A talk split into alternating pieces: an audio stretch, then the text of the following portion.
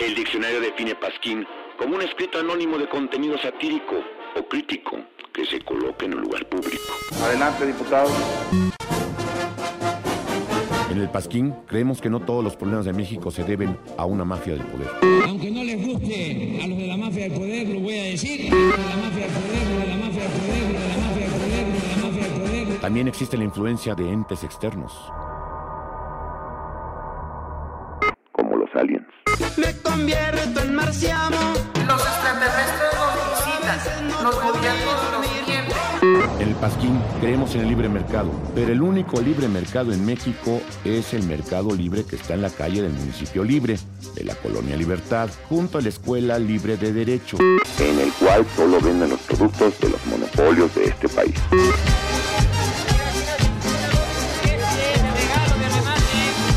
Hacemos ya realidad la nueva grandeza mexicana. Muchas gracias.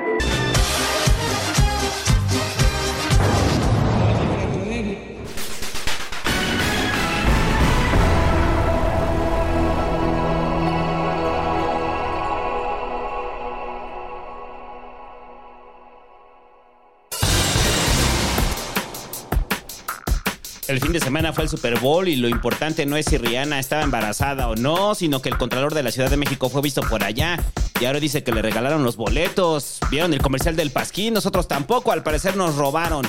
En la CDMX suenan fuertes los nombres de Xochitl Galvez para la posición y García Harfush como posibles candidatos a jefes de gobierno. Eh, Aeromar se declara en quiebra y no sabemos qué pasará con esos aviones de hélice que se siente horrible volar en ellos. Terminó el juicio contra García Luna. El jurado delibera mientras el abogado de García Luna se mete con el peje. Que siempre sí importaremos maíz amarillo porque si no los gringos se enojan. Y la ex embajadora Marta Bárcena sigue peleando con Marcelo y al parecer falta más chisme. Si usted padece de fuertes cólicos durante la menstruación, buenas noticias en la Ciudad de México. Ya se puede solicitar una licencia de tres días y ya vienen las hordas de inconformes que en su mayoría no menstruan. El plan B avanza y los priistas acusan a Morena de retrasarlo para que la Corte no tenga tiempo de análisis. Aprueban en comisiones una ley para castigar a quien haga injurias contra el presidente. Eh, aunque el peje dijo que ya lo vetará. Qué bueno, porque eh, contrario a lo que muchos piensan, este programa estaría multado todo el tiempo. Y como si no fuera suficiente con el metro, los chilangos ahora también tenemos que sufrir de choque de metrobús, aunque siendo sinceros, es raro que no hubiera pasado antes en esta maldita llamada ciudad.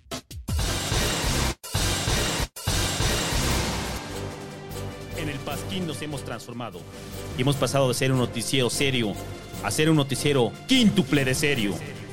Es por eso que el payaso Chispita y el payaso Frufru regresan, vestidos de saco kaki y con posturas extremadamente liberales. Espero que el voto se incline hacia allá. Sería lo justo frente a los resultados de este gobierno y el agravamiento de los problemas nacionales. Pero hay algo más en juego, la supervivencia, o al menos la autonomía, de la institución electoral que asegura el sufragio efectivo y que ha sido abiertamente amenazada. De ocurrir lo contrario y el voto mayoritario para la Cámara de Diputados avalará el desempeño del actual régimen. Habrá hablado la democracia y su palabra es sagrada. Pero en la segunda mitad del sexenio, ella misma podrá morir por asfixia como la venezolana. Y sin embargo, siempre habrá mexicanos dispuestos a luchar por la democracia, que algo tiene de ave fénix. Brindemos por ella. La derecha ha hecho también su trabajo, que ahora nuestros payasos se volvieron sus voceros.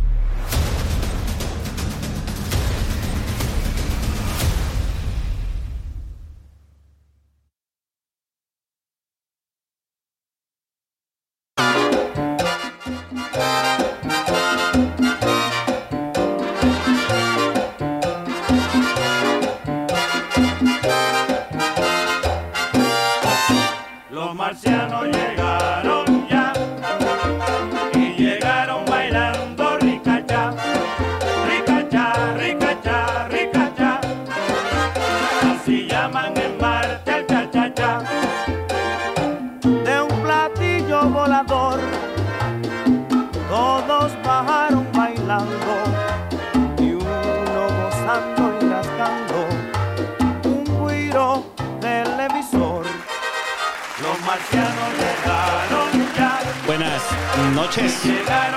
Estamos comenzando el Pasquín 291 al ritmo de los marcianos. la versión original de Tito Rodríguez, muchachos. La cual tiene una explicación, porque esta canción es de los 50. Pues es un clásico de los abuelos, ¿no? Ajá, o sea, es clásico de los abuelos. Entonces, en ese entonces, pues ya sabe, el hombre todavía no llegaba al espacio, to- todavía a la luna. Bueno, por cuarto van a llegar los este, negacionistas a decir, no, eso no pasó, Santo, fue en un estudio. Bueno, en el Pasquín. Hizo Kubrick. Lo hizo Kubrick, claro. En el Pasquín sí creemos que el hombre llegó a la luna. Entonces, como sí creemos que pasó eso producto de la carrera armamentista, eh, pues sus abuelos en ese entonces todavía no sabían cómo iba a ser, ¿no? Entonces se imaginaban que llegaban los marcianos y llegaban bailando, ¿no? Así. Como gracias a las películas, este... Pero todos eran marcianos. O sea, ficción, todo, ¿no? todo extraterrestre era marciano. Ah, sí, no había más. Esa era la, la idea. O sea, a todos se le llamaba marciano. Porque ya había lunáticos, pero eran los que estaban locos. Así es. Pero eh, se le llamaba marcianos porque también es como la, la- el límite de la visión, ¿no? O sea, o sea, para alguien ya Marte estaba así muy lejos, ¿no? Por supuesto, está lejos. Entonces, no mames, Marte está hasta Juan de la verga, ¿no? O sea, es que está lejos. Marte está lejos. No, claro que Lo está lejos. cosas mucho más lejos, ¿no? Pero ya cuando ves como la infinidad del universo Pues no, no es y, nada. y dices, pues no es nada, güey, está aquí en el vecindario, Elon Musk lo quiere poblar. Exacto. Y ahí toda la gente que en su momento, ¿te acuerdas cuando Elon Musk sacó el pedo este de quién se quería ir a Marte? Y que hicieron como este programa y de que se inscribieron y que un montón de gente se inscribió y demás. ¿Qué pasó con eso? Y ya no supe. O sea, porque No sí eran como el rollo, ¿no? O sea, de Pero irías. que a Marte, no, ni pinche loco, pero sí quiero Esta- verlo. Esta historia ya la habíamos platicado de que pues ya no iban a regresar, ¿no? Prácticamente. Ah, no, la- no, pues no, pues no. no. Y la a- probabilidad de morir era muy alta. te ibas a morir allá. pues sí. Sí. Pero era gracias para usted que poblara Marte, ¿no? Pero ¿qué pasó con ese proyecto? ¿Ya fue? ¿Ya, ya? ¿Se olvidó tan rápido? ¿Quién sabe? Pero no era Moss, creo que era la NASA, ¿no? ¿Era la NASA? ¿Sí? Sí. La verdad es que no, recu- no recuerdo bien, pero recuerdo bien porque el Hobbit andaba muy entusiasmado con irse a Marte. Había un político mexicano que se inscribió y había pasado una fase. Y en eso nos quedamos. Esa nota la dimos en el Pasquín. Ajá. Un político, hagan de cuenta un presidente municipal, alguien así. Diputado. El Hobbit no sé si lo aceptaron o no, o no sé si aplicó. Porque el Hobbit sí quería. El Hobbit sí quería. El Hobbit sí quería irse a Marte, muchachos. Este, y entonces, pues ya cuando se abra la siguiente convocatoria para irse a Marte, pues usted está en su derecho de querer irse a Marte. Sí, si yo fuera soltero me iría. También, sí, a huevo. O sea, nada más llegar y de repente darte cuenta que pues no es como vacaciones. No, está de la verga. Ajá. Entonces, eh, bueno, pero esta canción queda perfectamente, muchachos, porque por- cuando pasó ahorita lo de los ovnis que están ahí sobrevolando el cielo de Estados Unidos, fue lo primero que pensamos, que eran marcianos. Eh, a mí me encanta el pedo de la NASA que tenga que salir a decir que no son aliens. O sea, dice, son Sí, ovnis, güey, pero no son aliens. Entonces yo apenas decía eso en el ciber, ¿no? O sea, si usted me pregunta si yo creo en los ovnis, sí, sí creo en los ovnis, güey. Pero hay ovnis porque hay fenómenos que en la atmósfera que todavía ni se explican. Entonces puede ser un pedazo ahí que se soltó de la Estación Espacial Internacional, güey, alguna madre así. O sea, hay fenómenos atmosféricos que no tienen una explicación. Y esos son los ovnis, o sea, es un objeto volador no identificado. Hay una diferencia entre pensar que esos son los ovnis y que dentro de una de esas cosas viene Alf. O sea, esa es la enorme diferencia, ¿no? O sea, que y sí, que vienen aliens, güey, tal cual aliens ahí, ¿no? Ahora, ¿para qué? ¿Para que qué? Para conquistarnos, ¿no? Ah, pues estaba hablando precisamente de eso, de la paradoja de Fermi, güey. O sea, pues, si vienen, no vienen en buen pedo, ¿eh? O sea, nomás así como les digo, así de... Yo nomás piense esto, si un día aparecen, se cumple su fantasía de que lleguen los aliens, güey. No van a llegar bailando cha-cha-cha.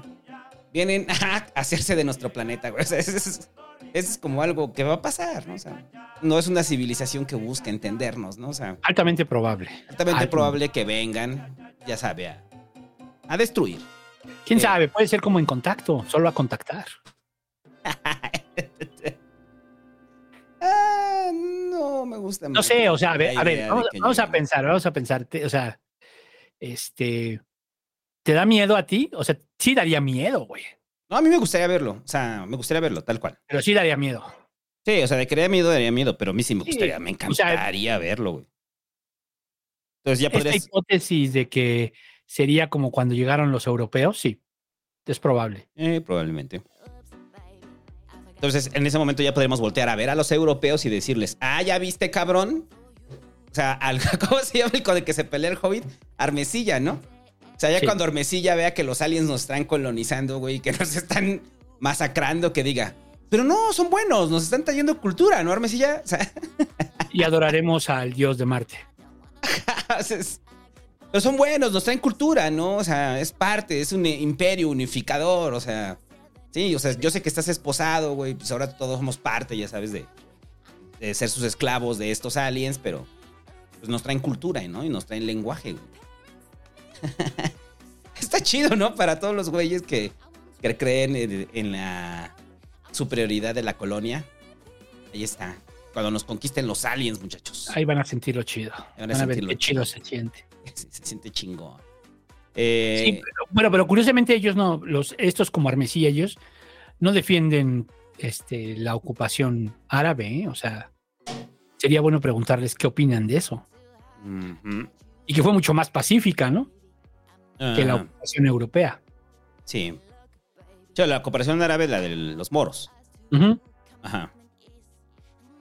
Y, y no sé si lo reconozcan como parte de su identidad. Eso sí tengo duda. Pero bueno, Claro que no, pues ve los que, bueno, en fin. Ajá. no, no, no, o sea, pero no lo asumen, no, no, no lo asumen en lo mínimo, ¿no, verdad? Es que no, tampoco hubo mestizaje, o sea, hay muy poco mestizaje, ¿no? Mm, ciertas zonas sí, según yo sí. Y, Pero bueno, ¿qué más?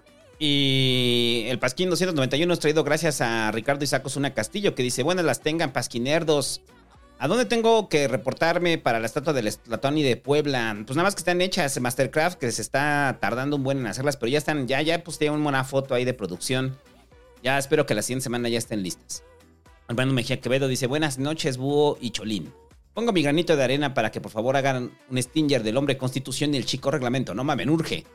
Este, todo el mundo se fascinó cuando lo del hombre constitución y el chico reglamento, ¿no? O sea, y tenemos una sorpresa, muchachos. No lo hicimos nosotros, lo hizo la espora loca, pero es buenísimo, o sea, es buenísimo. Al rato lo va a escuchar. Espérese a la mitad del programa, lo vamos a A la mitad del programa, cuando antes de los reporteros pasquirijes, Viene el primer capítulo del hombre constitución y el chico reglamento. Eh, Víctor de León dice, apoyando al periodismo independiente, ahora comienza, ahora comienza por manchar a Marcelo, güey, programa Saludos. ¿Cómo? ¿Por qué? ¿Por lo de Marta Bárcena? No. Ahorita vamos a hablar de eso. Porque sí está... Está raro lo de Marta Bárcena. Eh, Jorge Todd eh, dice, saludos, ¿qué regarrote les dieron el 14? ¿Qué regarrote te dieron el 14? un chocolatillo. Es como lo típico, ¿no? Los Sí, chocolatillos. y ¿no? viceversa, y viceversa. Ahí está, muchachos. Eh, y ya. eh, los Patreons, espérame, es que los Patreons no los tengo acá. Eh, ay. Eh, está cargando. ahora sí. Eric Torres dice, ahorita ando en su tierra escuchándolos mientras ceno en casa de Toño. Como buen norteño cada que viene a CDMX, por favor, no me juzguen. Postdata está de la verga el tráfico por Tlalnepantla. Sí, Ah, por todos lados, güey, por todos lados, güey. los norteños les encanta comer en la casa de Toño. Saludos a la Hecha. Porque Hecha cuando vino fue así, vamos a la casa de Toño, güey. Bien feliz el Hecha comiéndose su pozole. Eh, A todo el mundo le gusta la casa de Toño, ¿no? Está pasable, ¿no? O sea, es como si tienes ganas de un pozole rápido y baratón. En la casa de Toño. Cualquier cosa. ¿no? Es rápido. Cualquier, co- Y, y- qué y- caso, sí. o sea, cualquier cosa es rápido y digamos, sí, el precio no es cosa del otro mundo, ¿no? No, es pagable. Inclusive es medio barato, ¿no? Eh, dice Sacla Fox, dice, saludos Santo y Búho. Me vi tentado a hacerme Patreon, al menos por ahora, para escuchar el sexenio de Calderón, ya que todo esto pasó durante mi adolescencia. Tuve suerte, me tocó ver a muchos amigos y conocidos arruinados tanto por el narco como por el ejército. Postdata, hubiera quedado mejor poner como canción del intro alguna del Commander o del Movimiento Alterado. Definen muy bien ese sexenio. Del Commander, ya no me acordaba del Commander, sí es cierto. Coparmex San Pedro de los Aguaros dice: Buenos días, estimado señor Santo y señor Bu. ¿Algún consejo random que le darían a la población para ahorrar gastos en su día a día? Saludos. No consuma huevo. Esa es la primera. Con el precio del huevo ahorita que está por niveles exorbitantes. Pero siempre es cada año, ¿no? El pedo del huevo. O sea, cada año es. eh, o sea, siempre, o sea, el, el huevo y el aguacate siempre es como tema de conversación anual, ¿no? De está bien caro el huevo, está bien caro el aguacate. Entonces, consejo, cuando el huevo esté caro, pues evite sus placeres de huevo, ¿no? Pues puede ser uno, uno de esos, uno de esos, ¿no? O sea, hay, hay otros, hay otros. Pero sí, eh, pues lo que decías un día, ¿no? Este, hay cosas que no habría que pagar uno, ¿no?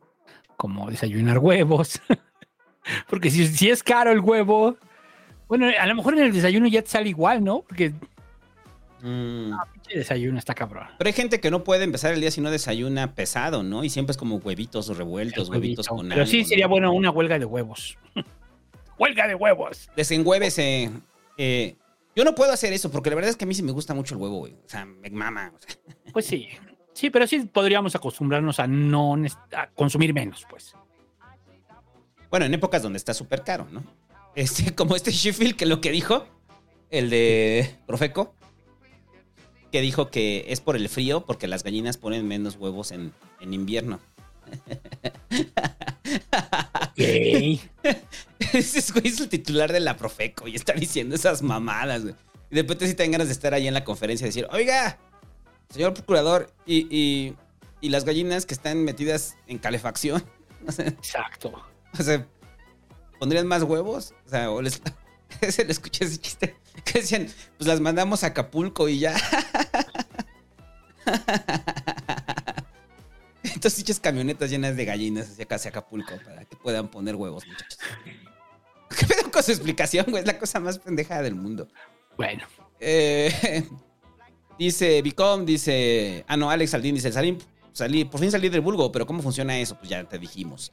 Vicom dice: mens- eh, ¿qué, tal mi buena gente del Pasquín? Solo para preguntar sobre la cangurera. Ah, ya. Ah, es que es mensaje privado. Ah, ya. Espérense. Cuando ya sean las estatuas, me vamos a avisar de las cangureras.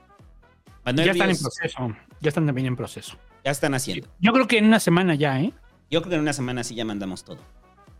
Manuel Ríos, Pasquines, terminé mi primera relación de más de un año. Denme consejos de cómo superarla para que no volvamos otra vez. Se llama duelo y es un proceso largo y tortuoso. No, pero él dice para no regresar, güey. Eso es lo cabrón. Ah, o sea, él ya está con la intención de regresar. Pues ahí dice, ¿no? Deme consejos de cómo superarla para que no volvamos otra vez. Pues probablemente tú quieres volver, probablemente ella ya no, güey. Entonces, primero eso es, Eso ayudaría. eso es algo que tú estás, eso ayudaría mucho. O sea, Eso ayudaría mucho. Pero, pues sí. ¿Qué- pero tú qué harías? O sea, estás en una relación que no está funcionando. No le llamemos tóxica porque no sabemos, pero que no funciona. Los dos lo saben, pero al mismo tiempo, pues a los dos les gusta estar juntos, ¿no? Vayan a terapia cada uno y ya. Así solucionan sus problemas. Ahí está, terapia. Vaya terapia. Víctor Cole dice, ahora apenas me volví Patreon, les dejo el mail. con- Ah, sí, no. Es que ya lo del mail ya no se necesita en el Pasquín, en el Patreon. Enrique Dorantes dice, abajo el búho y santo capitalistas que me obligaron a pagar por el contenido disfruto, que disfruto en internet. Fuera de mame, gracias por los programas especiales. La calidad sin duda vale la suscripción mejor que la de Netflix. Sí, en lugar de estar pagando ahí Netflix que ni lo ve, mejor este, hágase Patreon del Pasquín. O sea, el- sí, pues sí. La verdad, sí. Además no es tanto, ¿no? ¿Cuánto es? Que son 60 pesos al mes. Tres dólares. O sea, 3 no dólares. Ya más con el dólar, ya más barato, le sale más barato. Exacto. Vázquez García Moisés dice, buenas noches, señor Santos, señor Búho, espero estén muy bien y les mando un fuerte abrazo. Viendo el pasquín del secciono de Calderón, ¿cuál ha sido el presidente que le ha metido más presupuesto a la educación actualmente? Y que el Mickey Gamer me diga por qué se siente empoderado cuando ve los TikTok del Temach. Yo no veo TikTok, güey. Estoy bien ¿Por qué, pendejo, güey? Yo veo puro Twitch y YouTube. Porque yo, yo, yo quiero ser streamer. Y en Twitch, en TikTok no hay para streamers, güey. ¿Pero qué no? Tenías tu canal Mickey Gamer 69. Sí, sí, sí, pero no me gusta. Ahí nomás ¿No? subo gameplays y cosas de Lauron Play. Yo también ya me hice nazi. Es nazi, Mickey, gracias a Auronplay. Eh, Oye, de- pero de veras, el, el Auronplay, ¿qué pedo, güey? Cuéntanos el chisme. ¿Tú sí sabes? No, yo no sabía, me lo contó la ratiza. Que A ver, cuéntame, Le cuéntame. encontraron unos tweets ahí de hace muchos años a su morra y a él, güey, donde este, hacen comentarios eh, antisemitas, ¿no? Ya. Pero pues lo que decía, güey, pues puede pasar cualquier cosa, no los van a funar, ni los van a cancelar, ni nada, güey. O sea, ahí siguen. Eh, Pues sí. ¿Cuál ha sido el presidente que más presupuesto le ha metido a la educación? No sé. Actualmente, es que no sé qué se refiere actualmente. ¿Después de que ¿Del 2000? Pues, mm, En la época reciente. ¿Para ti qué es la época reciente? Principios de siglo. Sí. O sea, Fox para acá, ¿no? Sería la época reciente. Pues creo que mm, de Fox para acá. mm, mm.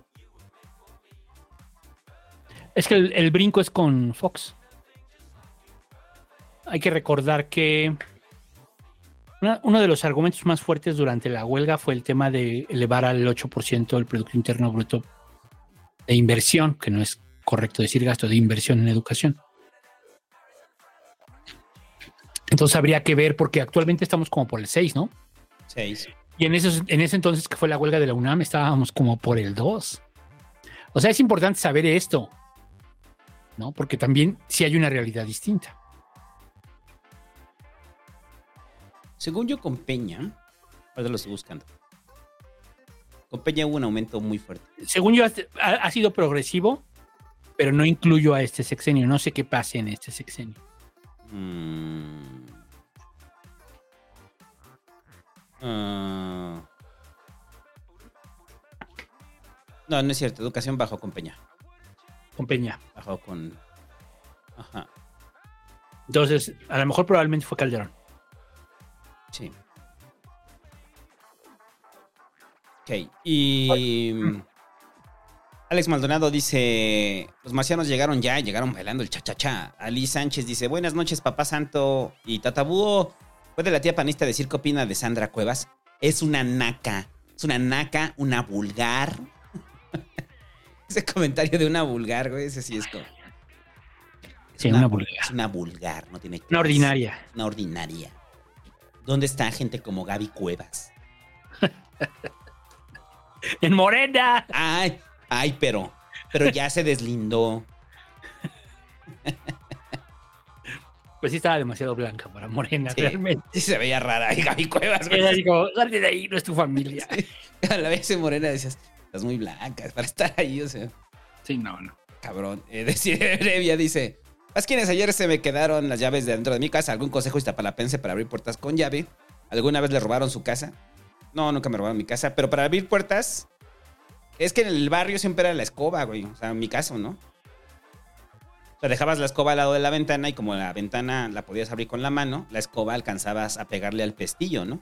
O le pedías al vecino una escoba y ya. Ajá, le decías, vecino, ¿me prestas su escoba? ¿Para qué? Para abrir mi casa. Pues sí. Ya. Así se abrían las puertas del barrio. Era el barrio, muchachos. Difícilmente se iban a meter a robar a la casa. que iban a encontrar? O sea, No, no había nada. o sea, sí, güey, o sea. Ah, se robaron mi parrilla eléctrica. ¿no? Sí. Eh, David Ángeles Nogués dice: Buenas pasquinerdos, que la señora panista cuente su opinión de, la- de que la estatua de Colón que le quitaron de reforma la vayan a poner en Polanco. Buen programa, denle like, no mames. Pues si no la quisieron allá, acá la vamos a recibir muy bien. Sí lo creo. Acá la vamos a recibir muy bien. Yo estoy organizando. Sea, es que yo vivo en la Náhuac. O sea, no en Polanco. Es- Ya es parte, le llaman la nueva Polanco. No, pero es en Aguac. Le llaman la nueva Polanco, ya es Polanco. Aguac, es en Aguac. Mira, Búho, o sea, tú vives en Iztacalco, ¿eh? O sea, Orgullosamente. dice Rodríguez Hernández, dice, no me vean a mí, yo voté por codos. Eso es lo que va a pasar con Es lo que va a pasar, sí, totalmente. los aliens. Sí, claro. Eh, y ya... Eh, Curiosamente ayer estábamos hablando de eso, que hay varias plazas y cosas así que se llaman Polanco y están en Anáhuac, Ujú, ¿no? Así Plaza Polanco, Parque Polanco, no sé qué. sí. Pero aquí es la Anáhuac. Entonces la explicación que me dieron es porque, pues para darle plusvalía. Ok. Entonces, desde entonces, ahora decido que Óxido Comunicación se llamará Óxido Comunicación Polanco. Vamos a poner oficina en la Náhuac. No nos alcanza tampoco para la Náhuac, también está cara, ¿no? Pero no tan cara como. Polanco, ¿no? No, pero la podemos poner ahí en el barrio, o sea, no, no hay bronca. Sí. Estamos que se llame Polanco nos va a dar plusvalía. Ah, sí, porque no necesita ser del lugar, ¿no? No, Ajá, sí, claro, claro. pero bueno. Y ya, eh, ahora sí, lo que le interesa, muchachos políticos paseándose en el Super Bowl. El domingo fue el Super Bowl. ¿Lo viste? El último cuarto. No, no vi el medio tiempo, vi el último cuarto. Ajá. Estuvo bueno, estuvo bueno el final. O sea, vi lo mejor. Sí. Y- Pero qué. Ajá. Bueno, y estuvo Rihanna, ¿no? Que estuvieron. Yo no, yo no, la verdad es que no lo vi, pero nada más vi como el, el, ¿El show? O sea, lo vi después, ¿no? O sea, lo puse así en YouTube. Y que todo el rollo era sobre si Rihanna o no estaba embarazada y demás. Lo que sí es que este, lo de las plataformas dije, ay, güey, o sea, qué pinche miedo, o sea, y embarazada, güey, o sea, O no. o no. O no embarazada, pero. También da miedo, ¿no? No, pero las plataformas, o sea, sí lo estaba viendo y dije, mames, ¿en serio no pensaron que se fuera a caer algún pendejo de ahí? Sí. Pero bueno, ya pues el Super Bowl siendo el Super Bowl, ¿no? O sea, nada más allá de lo que es el Super Bowl. Lo interesante aquí es todo lo que desata siempre el Super Bowl con quienes van allá. Considerando que el boleto más barato le sale como en 120 mil baros. No mames, ¿en serio? Más vuelo, ¿no? O sea, más vuelo, gastos viáticos y demás. O sea, ir al Super Bowl le va a salir mínimo, si usted va de a, pobre, unos 200 mil baros, mínimo, ¿no? Entonces, eh, para los amigos que escuchan el Pasquín, dudo mucho que haya alguien haya ido al Super Bowl porque pues ni siquiera pagan su Pasquín. O sea, no van a ir al Super Bowl. Eh, pero sería miserable, ¿no? Que suban su foto en el Super Bowl así. "Ah, organizado". Mire, si usted sube su foto en el siguiente Super Bowl con una pancarta que diga orgullosamente guachicoleando el Pasquín, o sea, le damos toda la mercha vida y por haber, nada más por su cinismo, güey. O sea, No, mira, el boleto más barato, 2.900 dólares.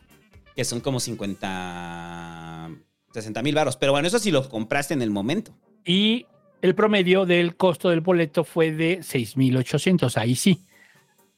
O sea, contando desde entre el más barato y el más caro, el promedio son 6.800. Entonces, Por eso digo, pero si Dólares. lo compraste luego, luego. O sea, el, o sea, el promedio pagó 120 mil pesos. No, casi 140 mil pesos. El promedio.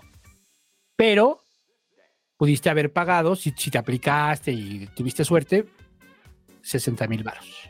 Ajá, y si los compraste de primera, en la primera venta, ¿no? Porque es eso, o sea, No, pues desde el año pasado. O sea, empieza, no sé cuándo empieza la venta, pero empieza mucho antes. tendrías que haberlos comprado ahí para que alcanzaras ese precio, si no te tocó Porque- reventa. Acuérdense que ya se, incluso ya sabe dónde va a ser el siguiente Super Bowl, ¿no? Va a ser en Las Vegas. Mm.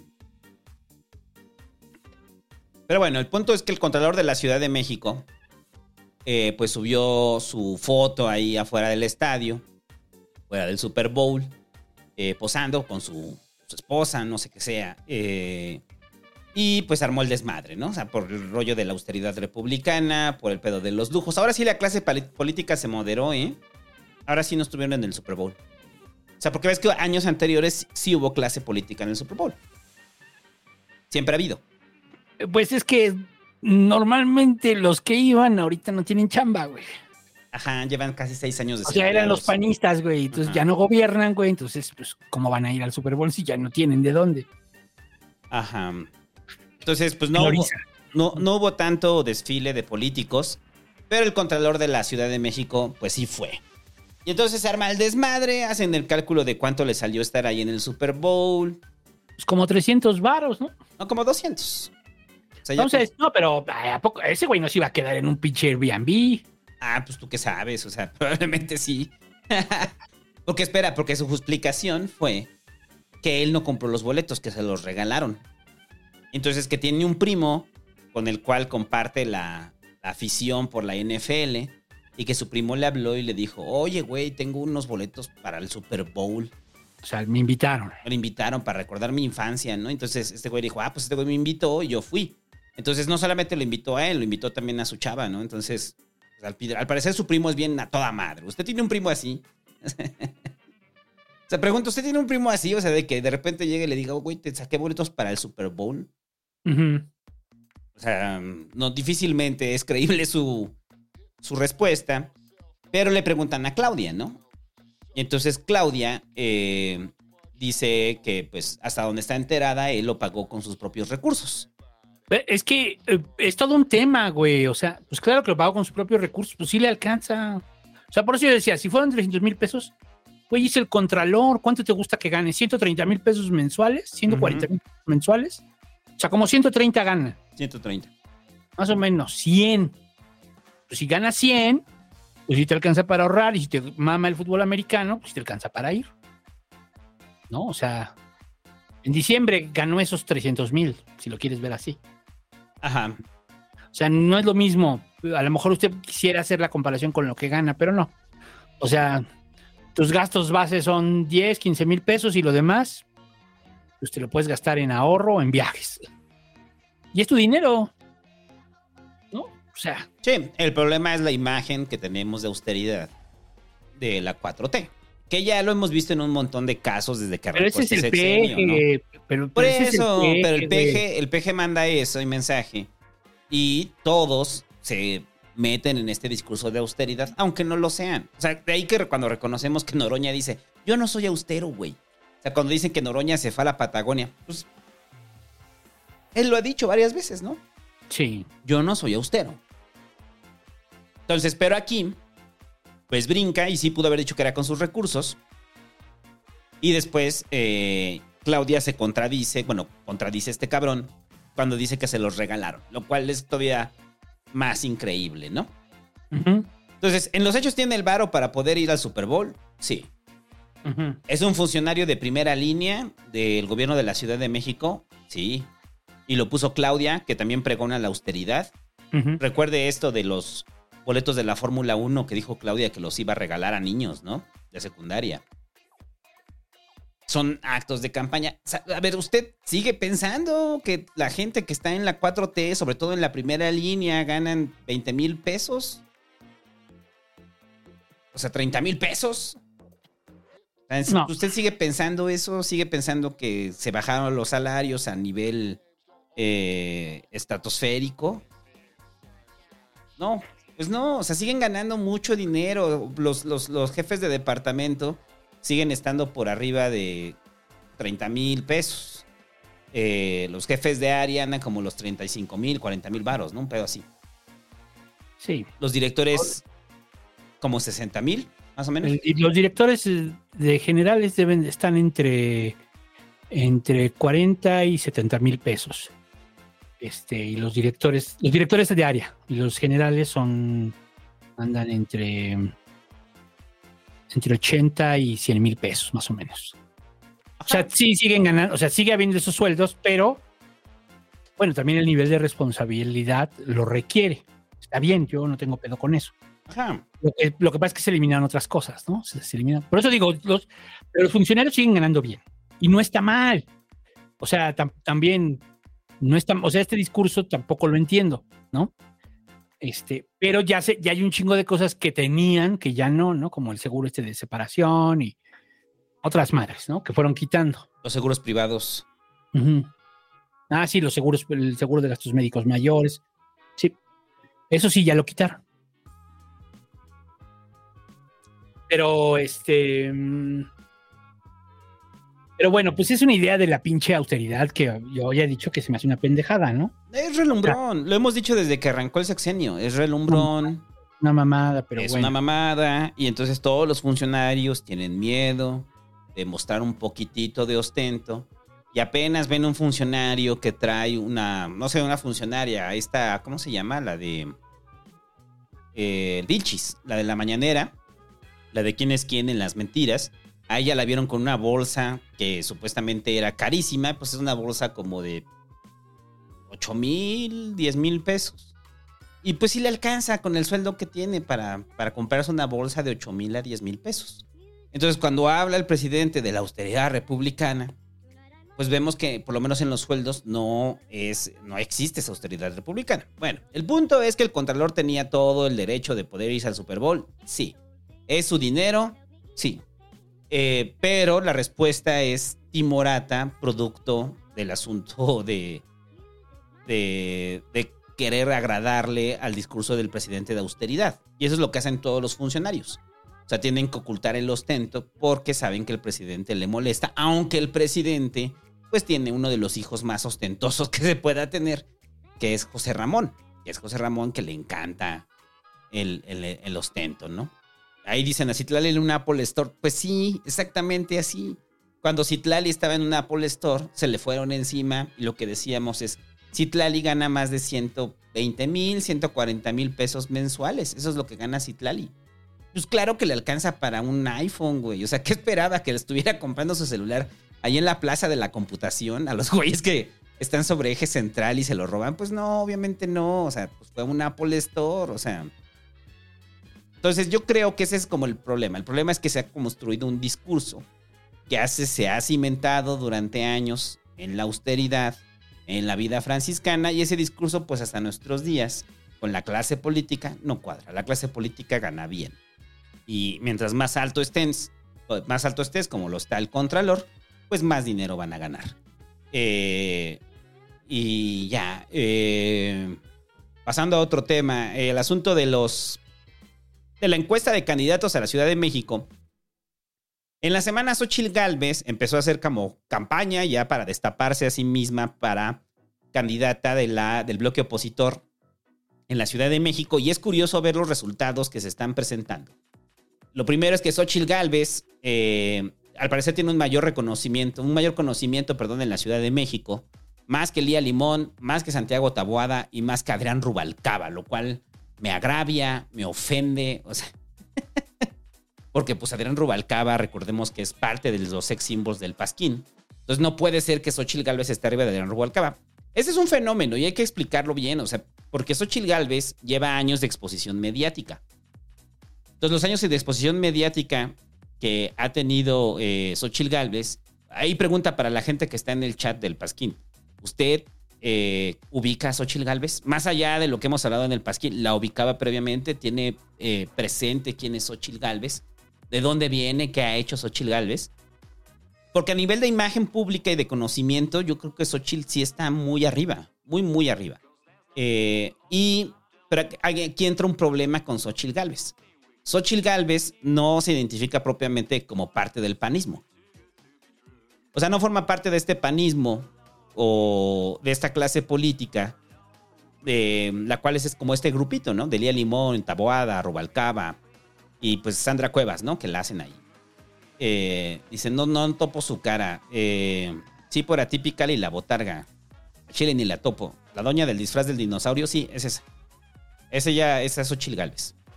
Entonces, Xochitl Galvez, eh, quien fue secretaria de Estado en el gobierno de la, lo que era la Comisión Nacional Indigenista, eh, en el sexenio de Fox, y que después fue alcaldesa eh, en la Miguel Hidalgo, y que cuando era alcaldesa en la Miguel Hidalgo dijo que ya no iba a seguir a buscar otro cargo y que si, que si lo hacía iba a vender su departamento e iba a donar ese dinero. Que ya no supimos qué pasó, si sí lo vendió, lo donó, o sea, hasta ahí se quedó. Pero bueno, le gustó la política a Xochitl Galvez. Y al parecer, a nivel de conocimiento del bloque opositor, es lo que tiene la oposición para la ciudad. Ahora, el perfil de Xochitl es interesante porque Xochitl será recordada por el sexenio de Fox por ser una señora que sorprendía con sus dichos, sorprendía porque al ser mal hablada, o sea, porque así era mal hablada, o sea, bueno, mal hablada sin ser peyorativo, decía groserías y decía groserías abiertamente como secretaria de Estado, ¿no? Eh, o sea, fue un personaje, pues, en su momento Xochitl Galvez. Pero si usted no conoce a Xochitl Galvez, pues probablemente menos identifica a Santiago Tabuada, ¿no? Bueno, el punto es que a niveles de, de, a niveles de porcentaje de lo que trae Xochitl Galvez de conocimiento eh, y de preferencia, eh, no, no es conocimiento, es preferencia. De preferencia dentro del bloque opositor sería PAN, PRI, PRD, eh, estaría Xochitl Galvez con un 30%, Lía Limón con un 12%, Santiago, Santiago Tabuada con el 10% y Andrés, Adrián Rubalcaba con el 9%. Eh, en el caso de Morena, que esto es lo interesante, eh, con niveles de, quienes encabezan las preferencias por parte de Morena en la Ciudad de México, en primer punto tenemos a Omar García Harfuch. Entonces su mamá en este momento o, no, ¿cuál es su mamá? Su amiga. Va a salir y va a decir, este, ay, Harfush, tan guapo que es. Porque si hay un... Es, es, el nuevo sex appeal, Omar García Harfush. O sea, es un hombre, es el super policía que gobierna, eh, que controla la seguridad con puño de hierro. Este, y recuerde que Harfush, que sobrevivió a un atentado del cártel Jalisco Nueva Generación en, sobre reforma, Harfush está muy bien eh, valorado, ¿no? Y ya se ha barajado varias veces la posibilidad de que Claudia lo, lo- es una de las corcholatas de Claudia para eh, ser candidato en la Ciudad de México como jefe de gobierno. Es interesante porque Harfush pues tiene formación policíaca y esa formación policíaca en la Ciudad de México a mucha gente le va a, verse- le va a hacer sentido producto de la inseguridad. Y esta figura del hombre rudo, que es casi casi el hombre de acción, eh, yo creo que le va a ganar puntos a Harfush. Le va a ganar puntos a Harfush. Al parecer en, las- en la encuesta de preferencia le están ganando puntos porque Omar García Harfush trae un 25% eh, de preferencia. Eh, Clara Brugada, la alcaldesa de, Iztapalapa, trae 18%. Que aquí ya lo digo yo a título personal. Esto es a título personal, no del Pasquín, no del Búho. Clara Brugada, para mí, sería una excelente jefa de gobierno. A mí me gustaría que fuera Clara Brugada, me gustaría más que fuera García, que fuera más Clara Brugada que García Harfush, sobre todo porque ha gobernado una de las alcaldías más grandes y con mayores problemáticas que es Iztapalapa, y sí con sus problemas, pero ha levantado muchas cosas en muchos espacios en Iztapalapa y se ha dedicado sobre todo a embellecer Iztapalapa. Y eso es como de reconocérsele a Clarita Brugada, tan honesta. Otro policía, güey. O sea, pinche honrada. Carluch. Es lo o sea, que ¿te digo. gustaría- o sea, o sea, no mames, güey. Ya dijimos, este sí es policía de verdad. Él es tal cual un policía. Es el super policía, Harfush, ¿no? Yo creo que va a decidir el peje en buena medida, ¿eh? Yo creo que el peje Sí, va a cargar los dados. No creo que él quiera que Harfuch se quede. Eh, no, y creo que a ningún, bueno, no sé, ¿a ti te gustaría que, Los propios morenos, creo que no. que Harfush? Pero oye, ¿Harfush? No, no, no, no, yo no votaría por él, nunca. No, no, no. no. Voto por Xochitl, te lo Sí, juro, ¿eh? güey, yo también, así. Aunque, pero como van en la alianza, pues por lo menos le palomeo el PRD, ¿no? Le digo, ay, Sí, PRD, güey. PRD, güey. PRD, no. Nunca en mi vida voy a cruzar el PAN en la boleta electoral, pero el PRD, pues probablemente sí, ¿no? Así. eh. Bueno, Xochitl, ¿no? Sí. Pero Harfush. Pero bueno, eh, esto es este. Simplemente es como de preferencias, ¿no? Eh, que fue encuesta en vivienda y es de Buendía y Márquez. Y pues es del Universal, ¿no? En tercer lugar está Mario Delgado, el señor cara de rana, con un 13% de preferencias por ser parte de Morena. Y esto es lo cabrón, ¿eh? O sea, Martí, Martí Batres, eh, eh, está el secretario de gobierno, está con un 12%. O sea, un punto se le saca según esto en esta encuesta a Mario Delgado, ¿no? Y Martí Batres es la persona más gris que pueda existir, ¿no? Ay, Ahora, en una nacido para segundear. A ver, estas son meras suposiciones, ¿no? Pero una, en una campaña donde fuera Xochitl en contra de Harfuch, yo creo que eh, se va a cerrar. Se va a cerrar muy cabrón. Xochitl contra Harfuch, ¿no? En una. No creo. Sobre todo por el trasfondo de Harfuch. Porque Creo no que yo creo que hay mucha gente clase media que le haría sentido Harfuch. ¿Sí? Sí, yo creo que le puede robar voto de la clase media a Xochitl. Y en caso de que sea candidato Harfuch, pues ya tendría el voto de la 4T, que es un putero, que es el bloque mayor.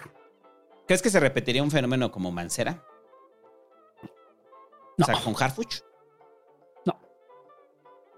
Mancera, a ver, Mancera se le sacó una gran votación, yo creo, por el gobierno de Marcelo. No en sí por Mancera. Que sí, digamos, mucho que anda viajando entre el centro y la derecha, les gustan así cosas como Mancera, sí, no lo dudo. Pero, o sea, que les hacen sentido, sí. Es donde veo la posibilidad de Harfuch, ¿no? O sea, porque hemos asumido que si va Clara, o sea, que votaríamos por Clara, pero no, no estamos muy, muy seguros de que vaya a ganar. Creemos que sí. Es lo que, lo que yo estaba pensando, que si, si va Clara contra Xochitl, hay muchas posibilidades de que Xochitl gane. Y no porque Clara haya hecho un mal trabajo, sino por esta clase media eh, eh, flotante en la Ciudad de México que decide, puede decidir la elección. Que les haría mayor sentido a alguien como Xochitl Galvez que como Clara. ¿no? Sí.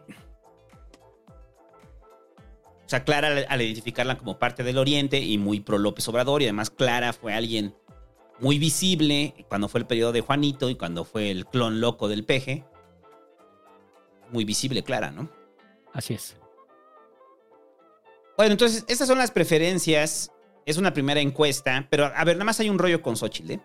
Xochitl no forma parte de este grupo. Entonces, Xochitl, o sea, del grupo de Lea Limón, de Taboada, de Rubalcaba, o sea, la ven casi como una externa a Xochitl. Entonces, porque no se ha barajeado, o sea, ni siquiera entre ellos, ¿no? Las reuniones en las que están y demás, nunca ves como a Xochitl.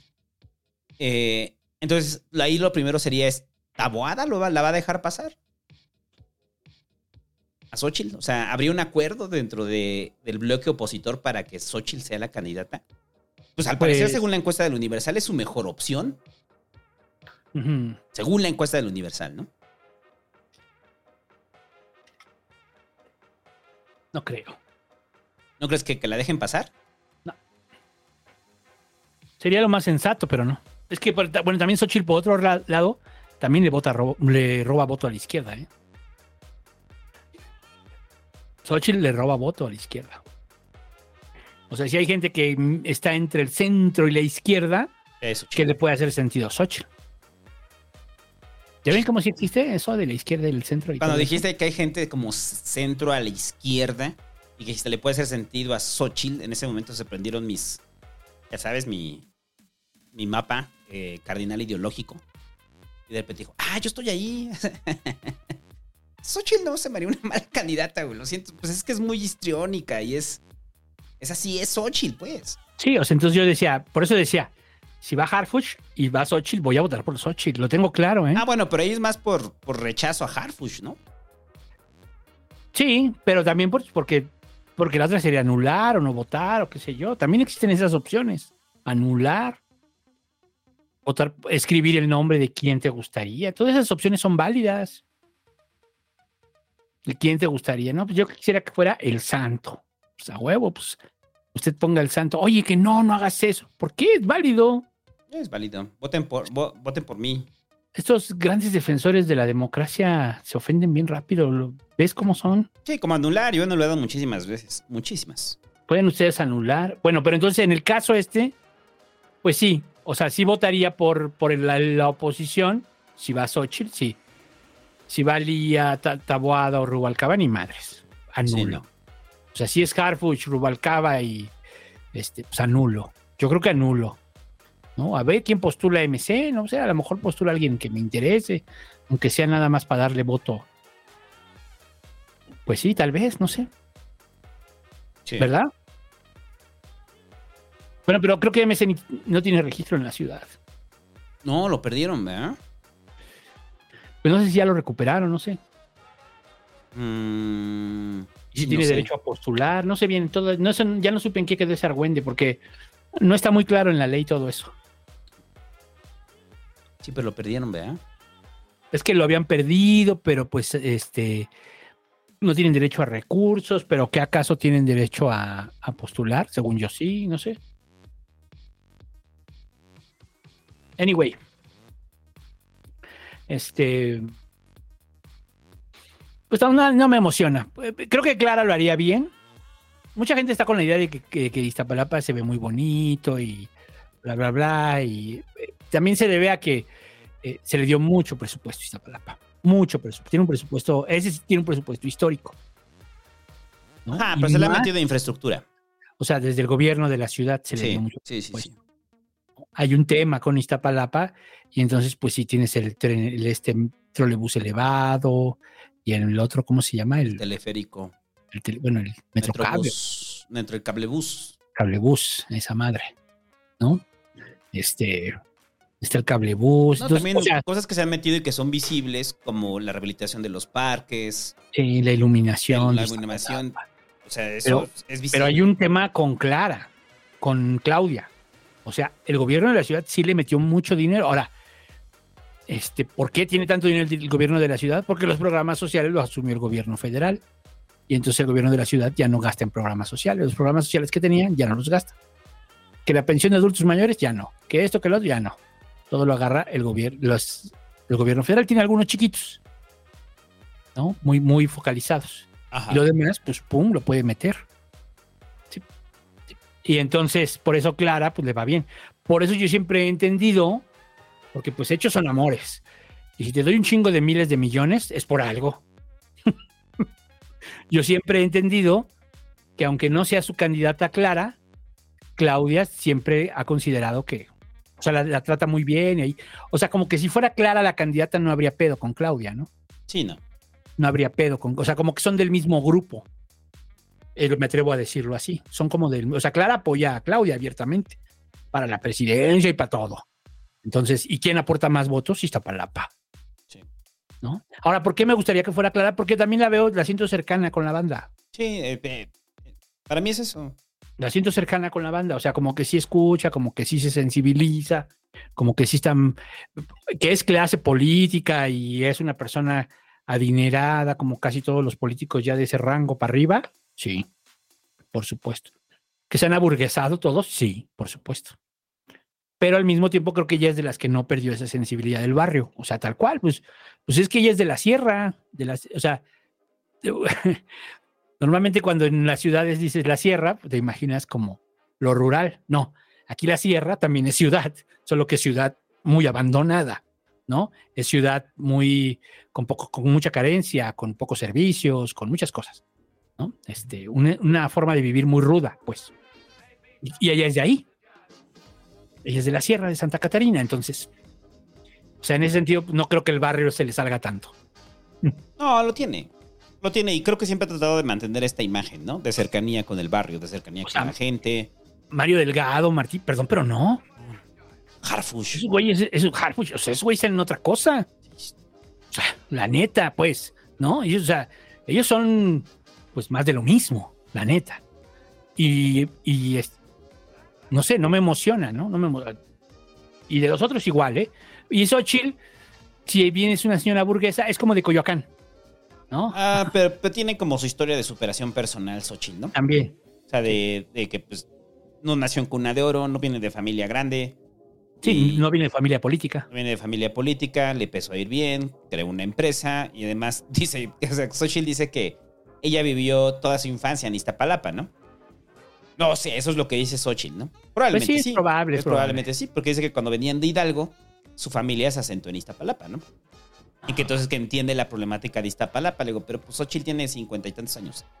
O sea, no es lo mismo Iztapalapa hace 40 años, ¿no? O sea, de las problemáticas actuales. Sí. Pero Clara siempre ha estado ahí en Iztapalapa. O sea, siempre. Ahora, Sí, si no. eso es para, para poder hacer un gobierno para toda la ciudad, pues ya lo veremos, ¿no? Pero bueno, esas son las preferencias. ¿Algo más? Eh, no. Bueno, y también, también creo que Clara es lo suficientemente progre. Pero también creo que Xochitl no, no es retrógrada. O sea, por ejemplo, ¿no? Mhm. O sea, Clara sí, la, sí es muy progre, yo lo vi, lo vi, en, el con- lo vi en el constituyente, claro que es progre. Es echada para adelante, pues, en los temas.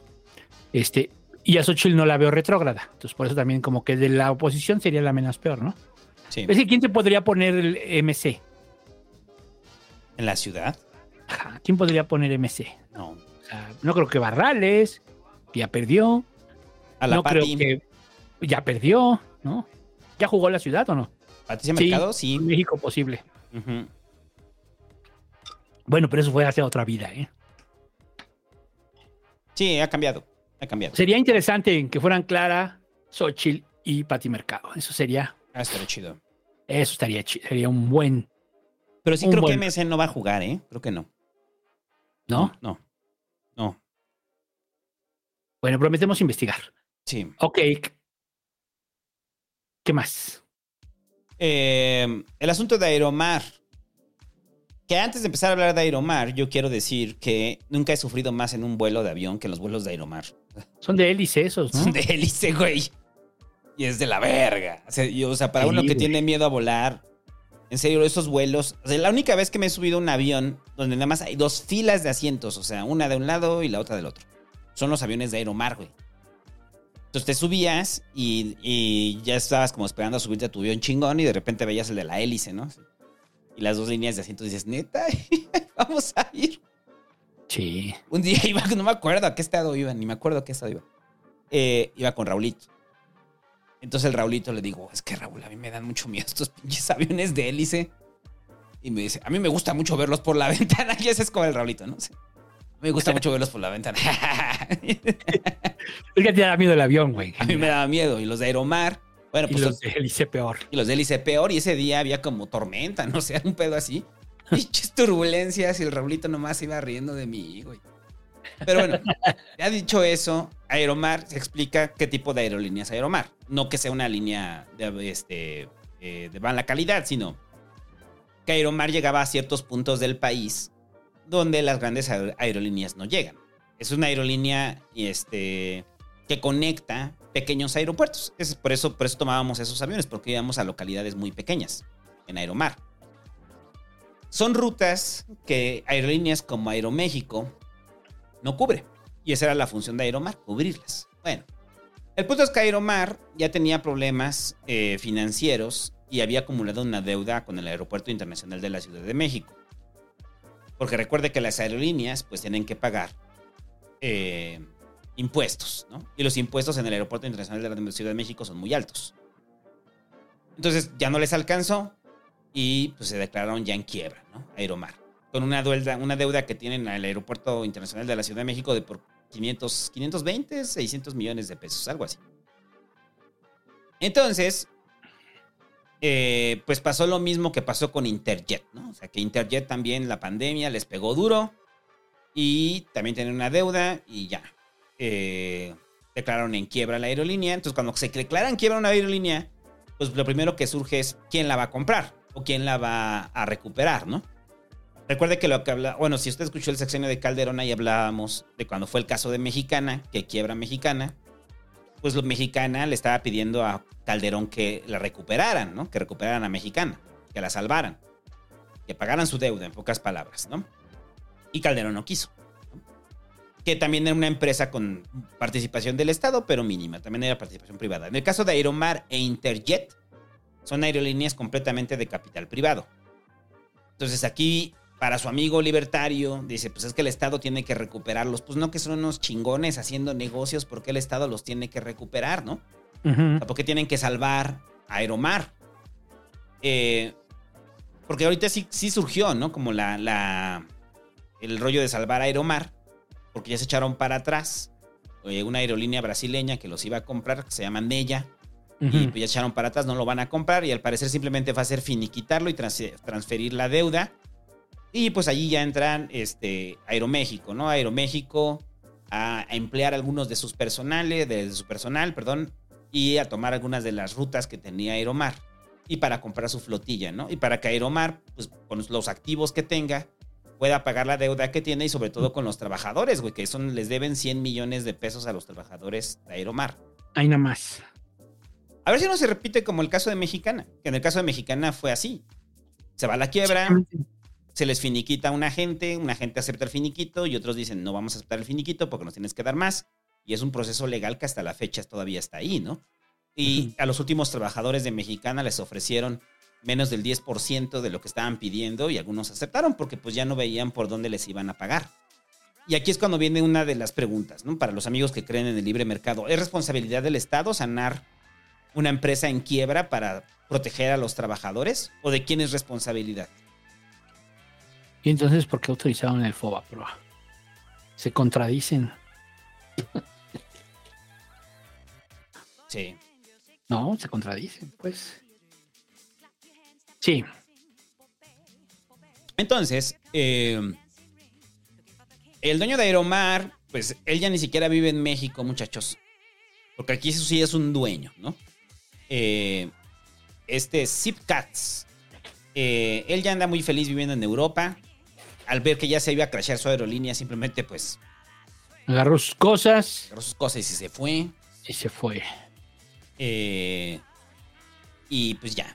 Eh, Una empresa. Ya, una cooperativa, chingada madre. ¿Dónde está el gobierno? Vale, verga. Sí, una cooperativa, pero para pagar los recursos, para pagar 560 millones de pesos, ¿de dónde? ¿Qué? O sea, sí, pues arma la cooperativa que de Aeromar. Sí, pero ahí sí ya el gobierno tendría que condonarla, ¿no? Ah, O no, sea, pues sí, tendría que la del aeropuerto, pues. No, o sea, ya, porque ya es otra empresa, ya sería otra empresa. O sea, eso es a lo que voy, o sea, ya no se la puedes cobrar, es otra empresa, ¿no? Pero pues ya tienes los tienes todos los activos, pues. Ya dile a los empleados, me los pagas en ¿cuánto tiempo? ¿En 30 años? ¿50 años? No, pero se tiene que meter dinero. Y por tiene eso que digo, meter varo. eh, el, el gobierno mexicano tiene que pagar la deuda de empresarios. De No, por eso digo, o sea, si, si, si fuera así, bueno, pues que se haga una cooperativa. O sea, si fuera así, pues dáselas a los trabajadores. Si fuera así. ¿No? Si no, pues no, güey, pues ya empresa quebró. El problema es ahí la indemnización con los trabajadores, ¿no? Sí. Eh, Pero para eso son los activos, ¿no? sí. O sea, que ya los aviones ya ni siquiera los compra nadie o qué. No, sí, los van a vender, van a rematarlos, pero pues no sé cómo se vaya a repartir la deuda de la venta de Aeromar y qué porcentaje va para pagar primero la deuda que tienen y luego pagar a los trabajadores, ¿no? Y qué porcentaje va a ser a los trabajadores. No, en, en principio, lo primero son, cuando, cuando viene la liquidación, lo primero en prioridad son los, los sueldos, ¿no? Ajá. Y después se hace una, una evaluación y dicen, haz de cuenta que hay 100 millones y, y realmente necesitaban 500. Entonces dicen, cada unidad vale 20%. Entonces a todos los acreedores les, les pagan pues, con esa unidad, que sería el 20%. El 20% de lo que les deben. Y ya, pues es lo que hay. Según yo es así. A ver, que nos digan en el chat cómo es. ¿No? Este... Pero bueno, pues a ver. Han ha habido varias, ¿no? Es lo que estaba viendo, ¿no? O sea, yo me acuerdo de Taesa, Aviaxa, Aviaxa, Aero California. Aero California. Ajá. Esas sí viajé, güey. Todas esas viajé. Taesa, Aviaxa. La única que me faltó así fue Aeromar. Ajá. No, no, nunca te subiste a Aeromar. No, no, ya me acordé que no. No. No. Te perdiste de esos aviones terroríficos de Aeromar. Eh, Pero bueno, entonces eh, eh, se suma pues a todas esas aerolíneas que han caído. Y también para toda la gente que piensa que Aeroméxico es una empresa mexicana, recuerde que Aeroméxico tuvo problemas también financieros, precisamente en la pandemia. Y Aeroméxico ya tiene una gran participación de capital gringo. Y eso lleva a otro tema eh, de- del, del aeropuerto, porque se le está señalando al gobierno de la 4T de crashar aerolíneas, ¿no? Eh, lo cual es cierto, en cierta forma. Primero por la pandemia, que no, pues no, nadie tuvo como el control de la pandemia, nadie sabía que iba a suceder una pandemia, pero pasó algo eh, eh, en ese inter de la pandemia. Las, las aerolíneas empiezan a recibir menos ingresos y hay indemnizaciones que se tienen que hacer por parte de la cancelación de Texcoco. Y esas indemnizaciones salen del, del TUA. O sea, de, o de todos los impuestos aeroportuarios. De ahí salen. Sí. Entonces, eso les deja un margen de operación pequeño a las aerolíneas. Ganan muy poco. O sea, no muy poco, o sea, muy poco para. o sea, no es un negocio hiperrentable, ¿no? O sea. Es un negocio de riesgo. Ajá. Y pues, su su manera la pandemia, pues lo hizo más de riesgo, ¿no? Sí. Entonces, la cancelación de Texcoco, eh, por lo menos en las indemnizaciones, sí está costando a varias aerolíneas que ya no pueden mantener el negocio a flote. Que eso fue lo que pasó con Aeroméxico. Aeroméxico estaba en problemas, Más la pandemia, ¿no? Más la la pandemia, y se metieron a. O sea, pues vendieron varios activos y ahorita ya tiene capital, ¿no? Eh, entonces, para solucionar esto, la 4T ha pensado en dos opciones. Una que es terrible y la otra que es absurda. La, la absurda es, pues, aerolíneas del bienestar. Pues sí. Operadas por, pues, por el ejército. pues sí, ¿quién más, no? Sí. Aerosoldado. Aerosoldado. eh, ¿Qué sería? A ver, piénsenle, piénsenle cuál sería el nombre ajá, de la aerolínea. Échenle creatividad. Ahí en el chat. ajá. eh, Aerosoldado, ¿qué sería? A ver, ajá. Sí, aerosoldado, ¿no? Y. O sea, pero si se hace aerosoldado, sería chido, ¿no? Que te metan así como en un Hércules y todos así amarrados como si fueras a saltar en la primera, en la segunda guerra mundial, ¿no? ya vamos aquí, ¿a dónde? A Guadalajara, pero no podemos este, aterrizar. Así, señor, agárrese su paracaídas, ¿no? Y todos brincando así con su. Como en las películas, ¿no? Cuando brincan así todos de paracaidistas. Entonces, Pues bueno, no- ajá. No, digo, pues, o sea.